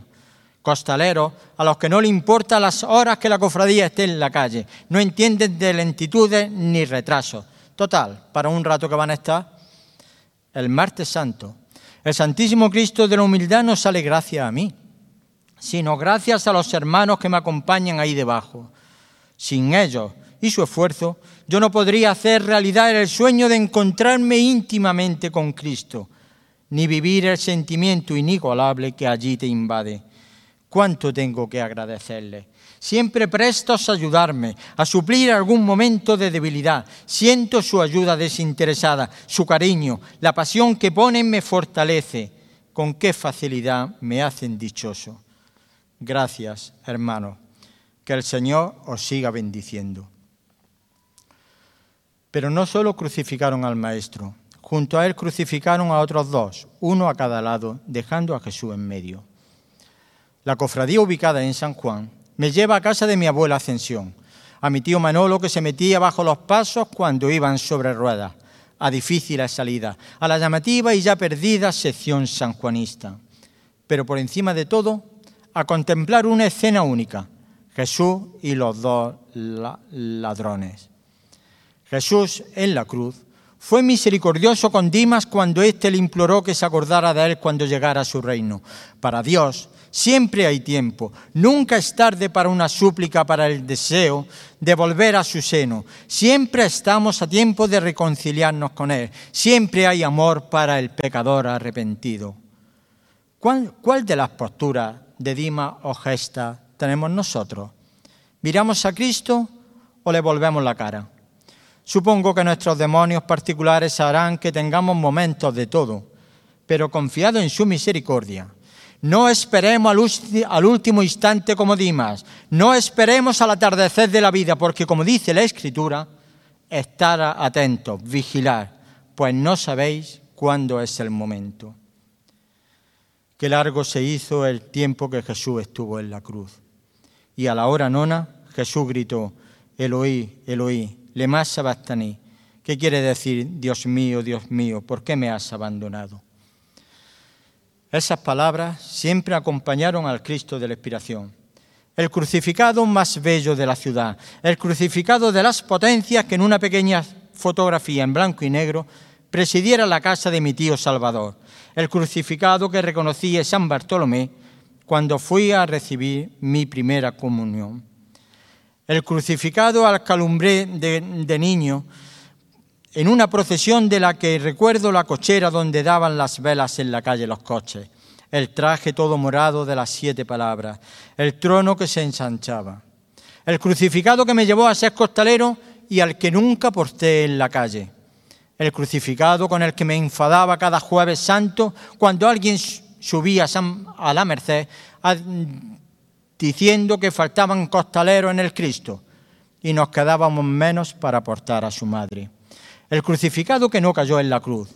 Cada una de sus palabras es una oportunidad para la meditación espiritual. A mí siempre me llamó la atención las que he leído. Jesús, en su agonía, aún tuvo lucidez para dirigirse al Padre con el Salmo 22, oración conmovedora, en la que el inocente perseguido por los que quieren su muerte recurre a Dios en un doloroso lamento que acaba en alabanza en la certeza de la fe un Dios que pareciendo lejano, siempre está cerca en la existencia del orante, con una ternura incuestionable. Y Jesús, inclinando la cabeza, entregó el Espíritu. Seis crucificados reproducen la muerte de Jesús, todos iguales, todos diferentes el orgullo del estudiante convertido en misericordia, la identidad de un barrio transformado en clemencia, el silencio signo de humildad, el honor del caballero mutado en buena muerte, el servicio de todo un cuerpo de la Guardia Civil hecho Veracruz, la obra de arte reflejada en Calvario, distintas expresiones del mismo punto de referencia cristiano. Veneremos la imagen que veneremos, el crucifijo es nuestro símbolo de pertenencia y el crucificado el origen de nuestras cofradías. Podría hablaros de los estudiantes saliendo de la iglesia de Belén, de mi abuela Ascensión a la puerta de la iglesia de la Magdalena, de los preciosos trajes blancos y celestes del cortejo de la angustia, de conciertos de la Guardia Civil en, el Asuán, de mis vivencias cofrades. Pero ante Cristo en la cruz, más vale callar, contemplar y reflexionar. La clave de la salvación, la clave para superar los desiertos, es mirar al crucificado. Si sientes que tu vida se oscurece, mira allí, mira las llagas, penetra por ellas, Jesús vivió el amor hasta dejarse despedazar por la muerte. En la cruz se derrumbaron muchas esperanzas terrenas de los que no entendieron el mensaje del Hijo de Dios. Pero nosotros creemos que en el crucificado ha renacido nuestra esperanza. Mira la cruz, mira a Cristo crucificado. De ahí te llegará la esperanza que jamás desaparece, esperanza que ha brotado por la fuerza del amor. Una noche, sentado en uno de esos sillones vacíos, pidiéndole a Dios que acogiera a un enfermo en su agonía, vislumbrar en él a Jesús abandonado en la cruz, a mí me rescató de las tinieblas. La hermandad que me identifica es la del más, la del más pequeño de esos crucificados imagen anónima, en su tiempo maltratada que se esconda las miradas en el templo de Cristo Rey, imagen que en los años 60 era parada obligatoria cada tarde en el camino de a mi casa en Peñamefeci. Soy hermano del silencio por una mujer. Empezaba la década de los 80 cuando Madre Esperanza, la querida misionera de acción parroquial, nos pidió a los jóvenes de la parroquia que nos apuntáramos a la cofradía del silencio, pues no tenían a nadie. Siempre le agradeceré que pusiera ante mí un precioso camino de encuentro con Dios. Desde la inexperiencia, con ese faro que era Bartolomé Cerezo, se consiguió levantar poco a poco la hermandad con el trabajo de muchas personas, sin orgullo ni vanaglorias. Un trabajo que pronto nos llevará a poder ver al Hijo y a la Madre.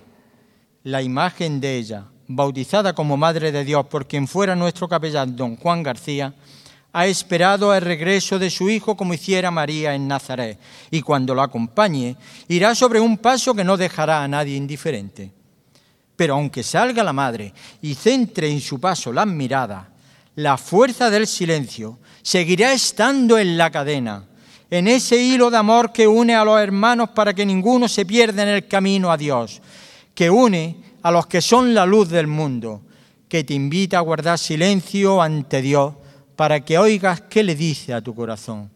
La fuerza de mi hermandad, de todas las cofradías, está en el penitente, no os equivoquéis, ni en el costalero, ni en el músico, ni en los servicios de procesión, está en el olvidado penitente, en ese en el que no se piensa, en el que más sufre el cansancio y el agotamiento, en el que da sentido a que la cofradía esté en la calle. La imagen es esencial y después el penitente. Una imagen sin penitente no tiene sentido.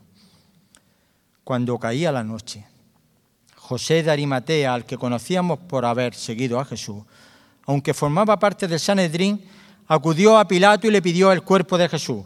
Pilato al principio se extrañó de que ya hubiera muerto, pero al decirle centurión que eso era cierto, ordenó que se lo entregaran.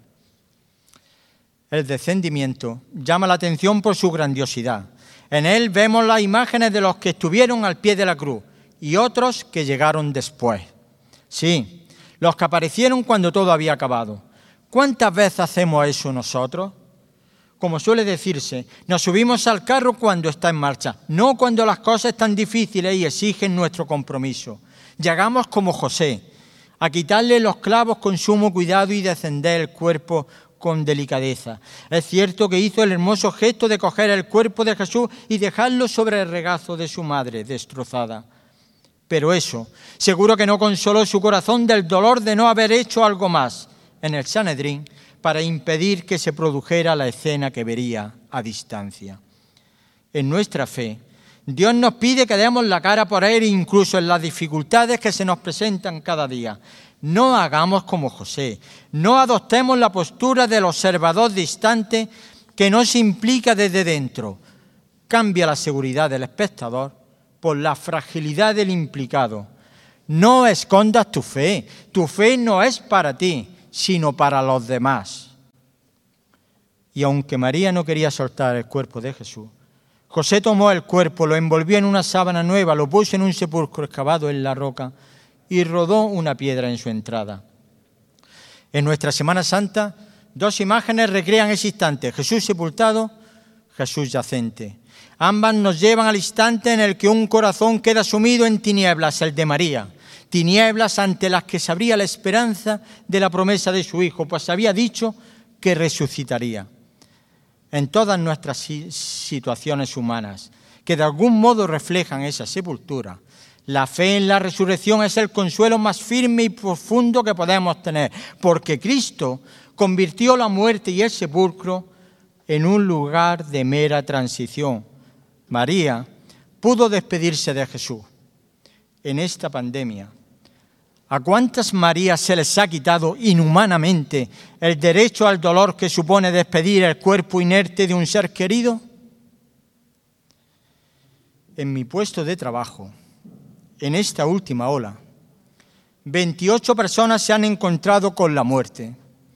28 personas en las que mis compañeras y yo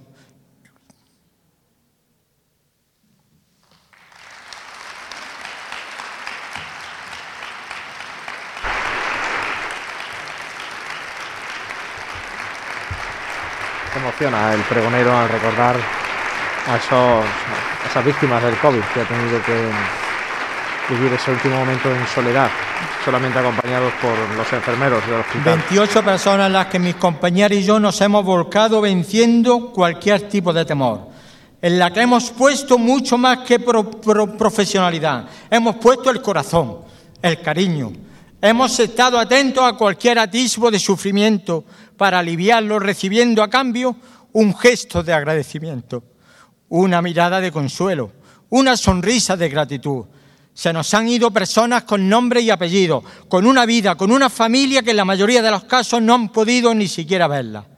De esas personas siempre recibimos más de lo que le habíamos dado, Por eso, más de una lágrima hemos derramado. Y mientras nosotros vivíamos eso, la miseria humana nos envolvía en un hermoso papel de celofán a personas como Descartes. Que nadie te cuente lo contrario. Ahora me dicen que nada de eso vale, que lo mejor es aligerar todo con la muerte. Lo digo aquí, bien claro, que no cuenten conmigo para ocasionarle la muerte a nadie. Mi Dios, mi Dios es el Dios de la vida y del amor.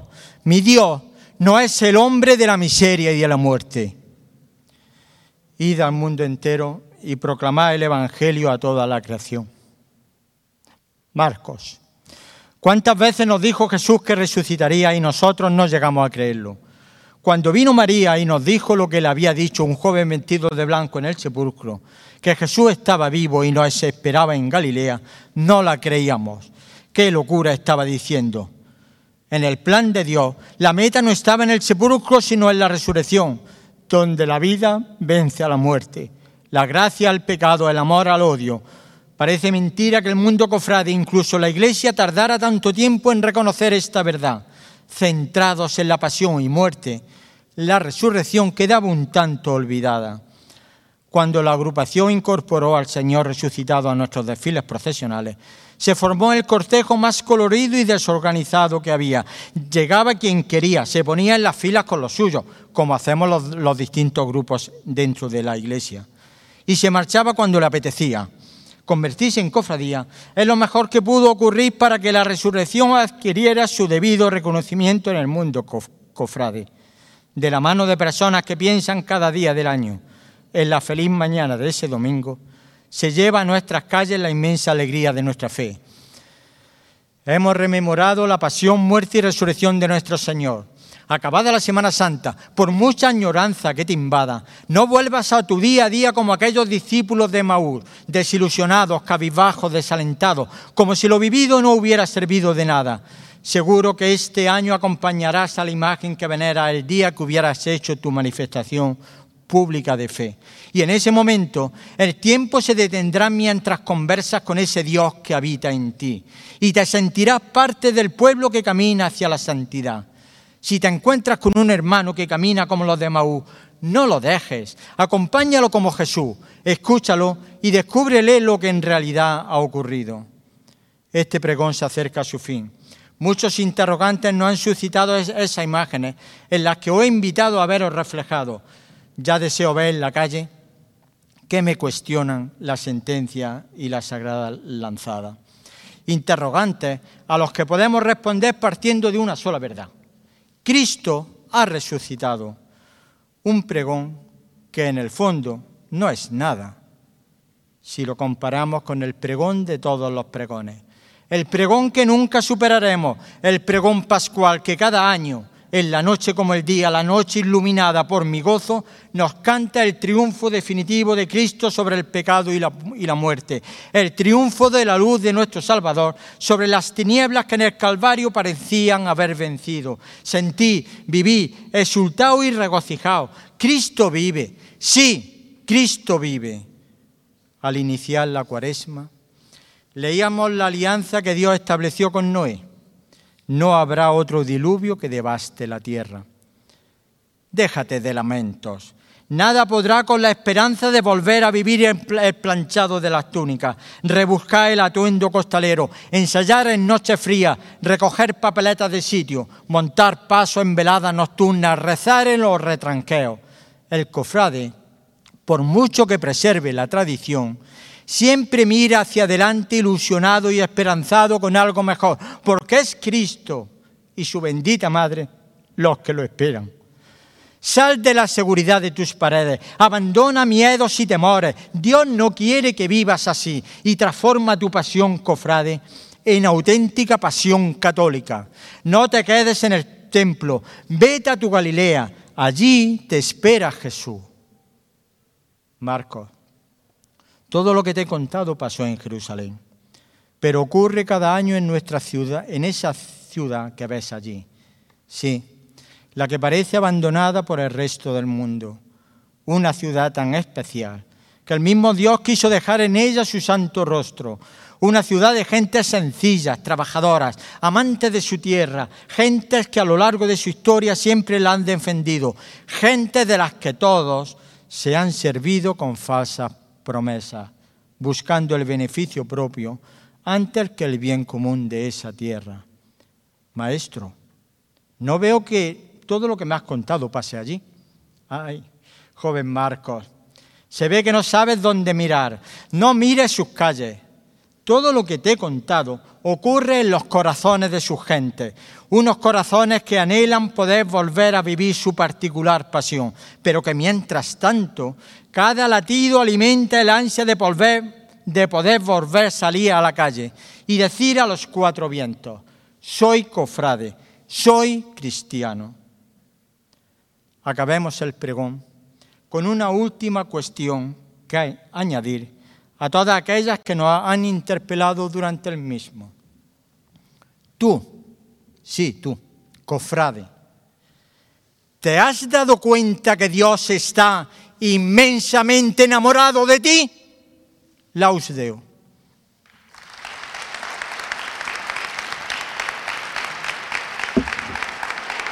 Y así termina el pregón de la Semana Santa, Pepe Ibáñez, un pregón cargado de reflexiones, ha ido caminando por cada uno de los eh, pasos que se representan, los misterios que representan las hermandades de la ciudad de Jaén, haciendo reflexiones muy profundas y haciendo un llamamiento a los cofrades, a cómo tienen que interpretar también esos mensajes que vemos eh, todos los años eh, profesionales por las calles de Jaén.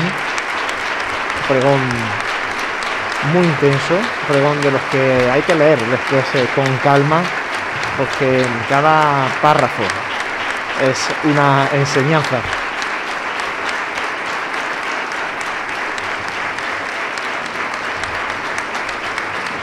Como es lógico, el patio de butacas en pie para ovacionar al pregonero de la Semana Santa del año 2021, un pregonero emocionado que se ha se ha quedado sin voz al acordarse de esos duros momentos vividos en el, en el hospital por culpa de esta pandemia.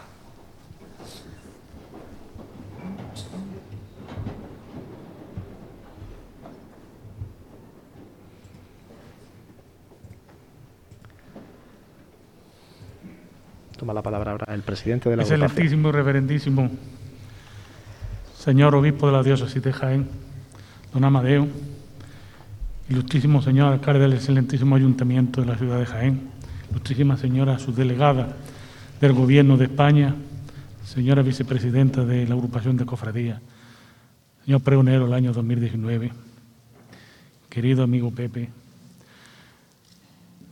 muy ilustre señor conciliario y vicario de culto espiritualidad, mi muy respetado y querido don Raúl Contreras, señores concejales de los distintos grupos que hoy nos acompañáis aquí, anteriores presidentes de la agrupación de cofradía, hermanos mayores, cofrades, amigos todos, muy buenas tardes y muchas gracias por su asistencia a este pregón de la Semana Santa del año 2020-2021. Y quiero volver a insistir en darles las gracias porque lo que hemos tenido la suerte y la dicha de ocupar este atril siempre nos sentiremos inmensamente agradecidos a todas las personas que en ese patio de butaca vienen a escucharnos, a decir, a oír lo que nosotros les vamos a transmitir.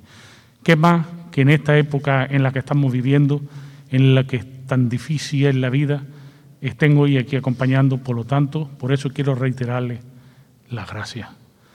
Porque, como bien he dicho, y parafraseando a Fray Luis de León, parece que fue ayer, pero hace cinco años que yo ocupaba esta tri y le daba las gracias. Hoy la vuelvo a reiterar por partida doble y triple.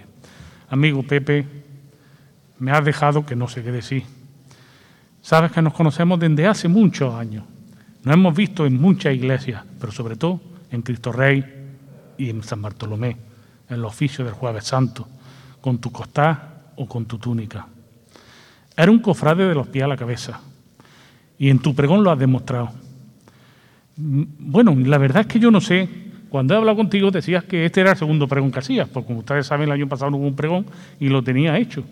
Pues bueno, pues ya me gustaría que me enseñe el otro, porque viendo este, la verdad que me ha dejado bastante patidifuso. Un pregón que ahora ha hecho un recorrido extraordinario por la pasión de Cristo a través de las imágenes que nosotros tenemos la suerte de sacar por las calles de Jaén. Enhorabuena, amigo Pepe, porque la verdad que esos dabonazos que has dado en la conciencia de todos los cofrades para que seamos mejor cristianos, la verdad que creo que no deben de caer en, saco roto. Me preguntaban hace un momento antes de entrar ya en el juego que qué esperaba del pregón. Y decía, conociendo a Pepe, pues un pregón evangelizador, catequético y espiritual. Y evidentemente me he quedado corto. Queremos tener un detalle contigo como el de lógica y te vamos a entregar un recuerdo. Recuerdo que por otra parte lleva un año criando solera en la agrupación de cofradías. No en vano este recuerdo pues lo, lógicamente el anterior permanente, que fueron los que te nombraron pregonero y son los que tienen que apuntarse las mieles del éxito que hoy has cosechado aquí, tenían ellos lógicamente preparado para habértelo hecho entrega el año pasado. Pero bueno, como el vino, pues tiene más solera y tiene más, pues mejor, sabe regalo, por favor. Te queremos hacer entrega pues, de estas pastas para que este magnífico pregón eh, lo contenga y de la agrupación de cofradías hermandad de la ciudad de Jaén a don José Ibaño Muñoz como pregonero la Semana Santa de 2021. Hace entrega del mismo nuestro pastor, obispo, don Amadeo, por favor.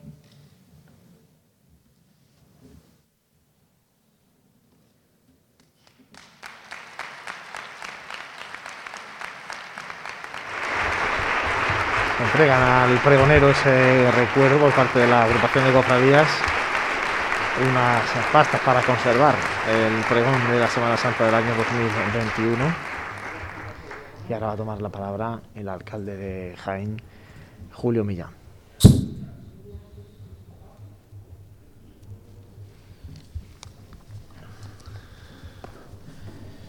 Ilustrísimo señor obispo, presidente de la agrupación de cofradías, cofrades, amigos y amigas, pregonero, Felicidades, José, amigo Pepe, por este pregón, que yo creo que ha sido una verdadera catequesis.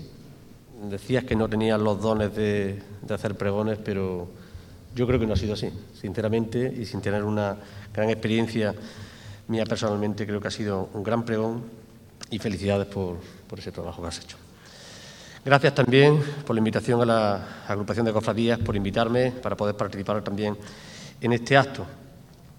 Hay una luz que ilumina esta ciudad con la llegada de su Semana Santa. Jaén se reviste de solemnidad y de emoción al mismo tiempo.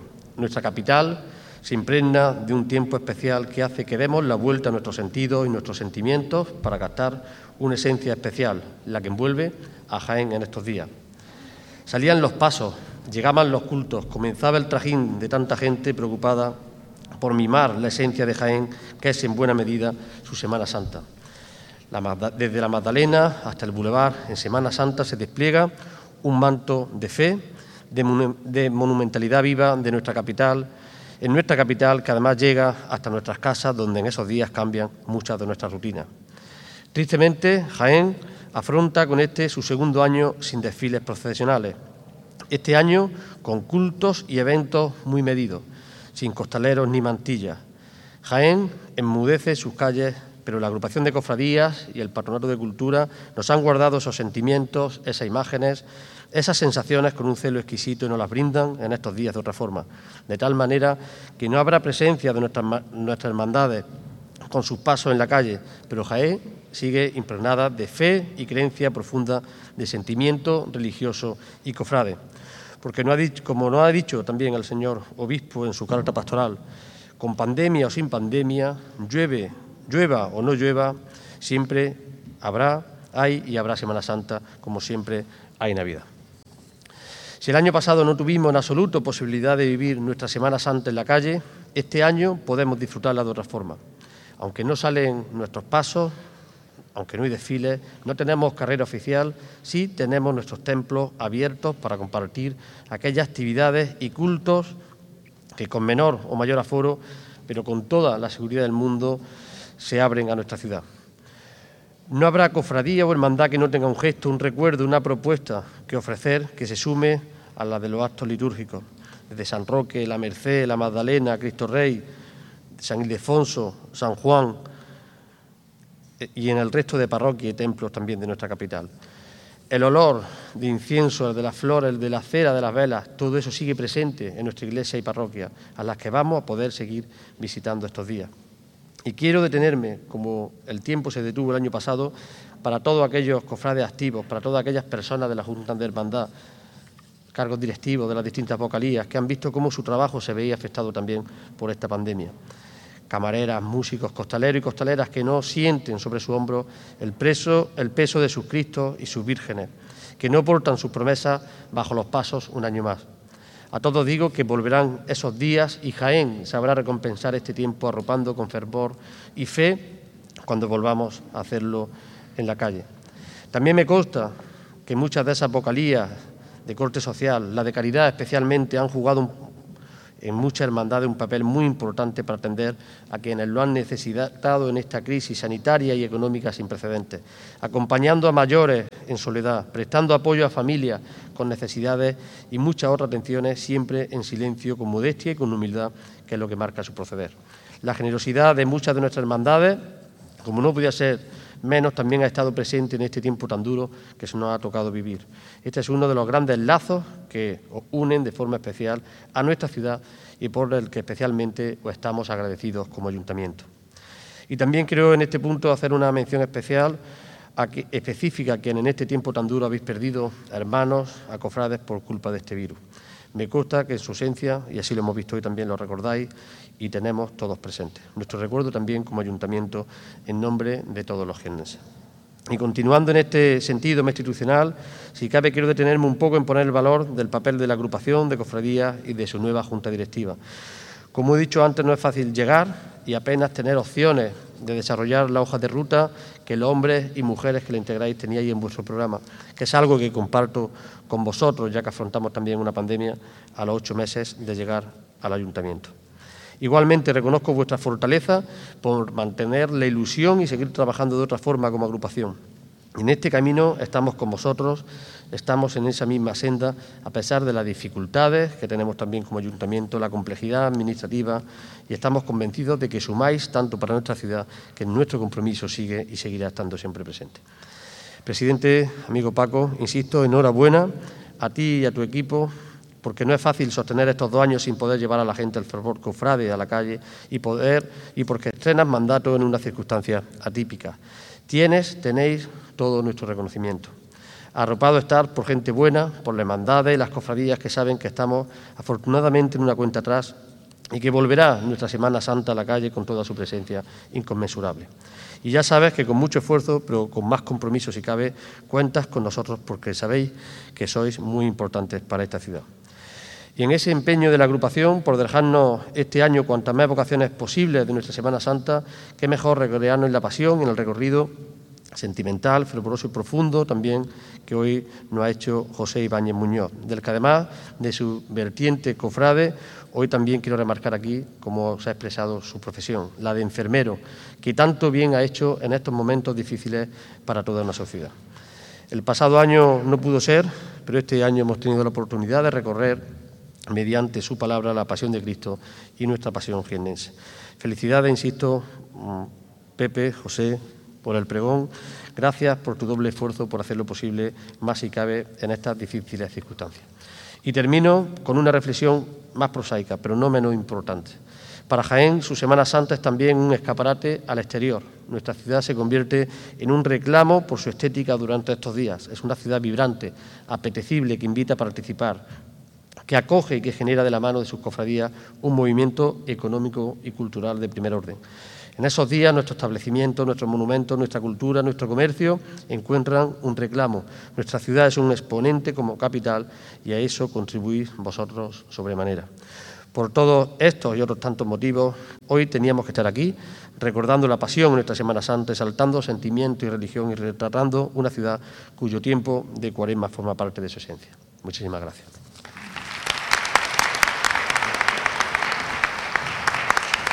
Palabras del alcalde, de Julio Millán, destacando también la importancia de la Semana Santa y ahora va a ser don Amadeo Rodríguez Magro, el obispo de Jaén, quien cierre con su intervención este acto.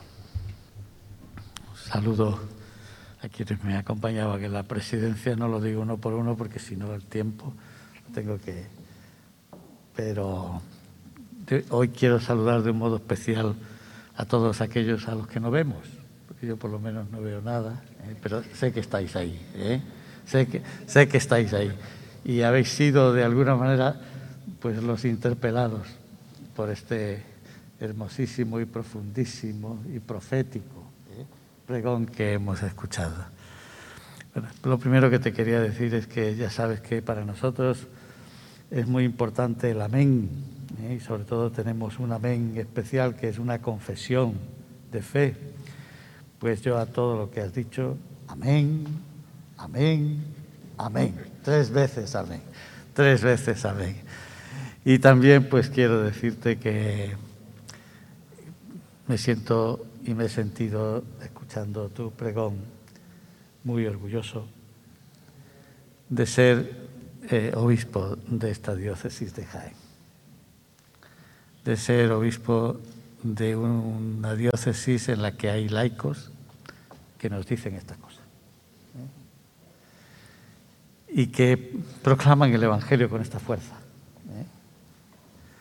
Así que, por mi parte, muchísimas gracias ¿eh? por todas y cada una de tus palabras, profundas y bellas también porque has tenido algunos alardes muy interesantes, literarios también, y, bellas también. Y dicho eso, pues mm, como has sido también un tanto profético y tienes obligación, porque eres un laico cristiano, él es un laico cristiano comprometido, presidente de Acción Católica, de una acción católica general que está renaciendo en la Iglesia en España y sobre todo de un laicado que está emergiendo con una fuerza muy especial. ¿eh? Él ha hecho referencia a un congreso celebrado en Madrid con participación de todas las diócesis, pero nosotros también hemos tenido un congreso diocesano, lo hacemos todo online, pero además con una gran, una gran presencia. Pues mira, ahora mm, por eso quería dirigirme especialmente a ellos que están aquí. Tenemos un, reto. Tú sabes que yo estoy, eh, soy un obispo mm, casi caducado. ¿eh? pero, pero porque he cumplido 75 años, eso no significa nada, ¿eh? no significa nada. Pero yo siempre dije desde el primer día que sería eh, obispo hasta el, último día y la última hora en la que reciba la carta del Papa y que me diga, pues ya se acabó y va a, venir otro ¿eh? y, te vas, y te va a sustituir otro. Cada día que me levante, pues me levantaré con la misma ilusión y me levantaré pues con los proyectos que hemos tenido durante todos estos años, que tú conoces muy bien, que es el proyecto de renovar una iglesia, con, una iglesia con, en la que todos fuéramos un poco distintos para un mundo nuevo, para un mundo distinto, para una sociedad que cambia, para unos problemas nuevos que están surgiendo en nuestra sociedad. Pero al año que viene, porque ya hemos terminado el plan pastoral, este año estamos con la caridad, muchos de vosotros seguramente, pues en vuestras parroquias habéis participado y la habéis seguido. Pero en lo que viene vamos a hacer una gran evaluación en la iglesia de Jaén. Y nos vamos a preguntar, ¿qué estamos haciendo? Porque siempre se hace así. ¿Qué estamos haciendo por rutina? Y nos vamos a preguntar si tenemos que cambiar en algo.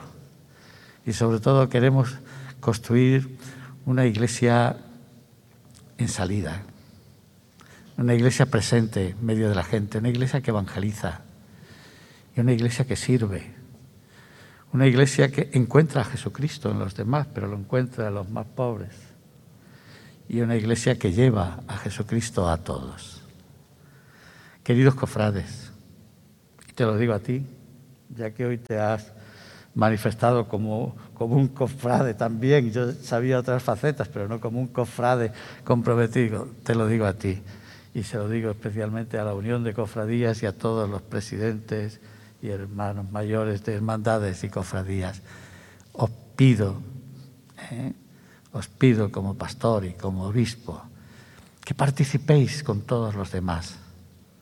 Sabéis que hay mucha gente que participa en la vida de nuestra iglesia diocesana. Ayer mismo tuvimos un encuentro de catequistas online donde estuvieron cientos de personas pues, participando en ese, en ese encuentro. Os pido que participéis y que las preguntas que nos hagamos en la iglesia, vosotros que sois miembros muy importantes en la vida de la iglesia diocesana, os la hagáis vosotros también en el ámbito de vuestras hermandades y cofradías, sobre todo para construir un proyecto nuevo, ¿eh? que sea misionero, que sea evangelizador de unas hermandades y cofradías que vivan, porque esa es vuestra misión, que vivan para anunciar a Jesucristo y que vivan para servir a los pobres. Ese doble objetivo, anuncio de Cristo y servicio a los pobres. Pues feliz Semana Santa para todos. Os esperamos, especialmente en lo que ahora podemos hacer, que son nuestros actos devocionales, y os esperamos especialmente en la participación en los cultos de Semana Santa en vuestras respectivas parroquias, en el triduo sacro. Y de un modo especial, como todos los años lo digo y nunca me hacen caso, Sí, porque esa es la verdad, ¿eh? lo tengo que decir. De un modo especial, la vigilia pascual es el gran acontecimiento de la fe. Por siempre, querida subdelegada, que ya que la estoy mirando, pues siempre es con poquita gente. Yo no sé qué pasa. Este año no será tarde porque tenemos el estado de alarma que nos dice que lo tenemos que hacer, que lo tenemos que hacer antes. Pues a las 7 de la tarde esperamos a todos en nuestra vigilia pascual a saber decir, como dicen los cristianos del mundo entero, Cristo ha resucitado, verdaderamente ha resucitado. Y para sentirlo, ¿eh? y, y para, ojalá eso, ese grito, pues sea también un grito de libertad ante esta pandemia y podamos decir un día, la pandemia se ha ido, Cristo ha resucitado. Adiós a todos.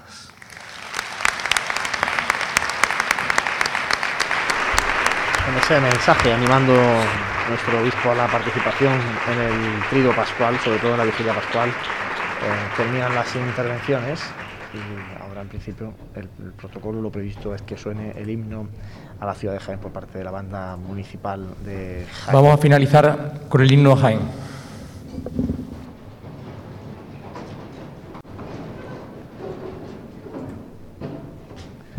Bueno, José, mientras eh, suena el himno a Jaén, está retirándose un poco toda la escenografía de, del escenario. Están bajando también las autoridades al patio de butacas. De, hablaremos eh, mucho seguro del pregón el próximo miércoles, José. Pues sí, ya habrá, vamos a tener tiempo el próximo miércoles de eh, bueno comentar también con todos los compañeros este, este pregón.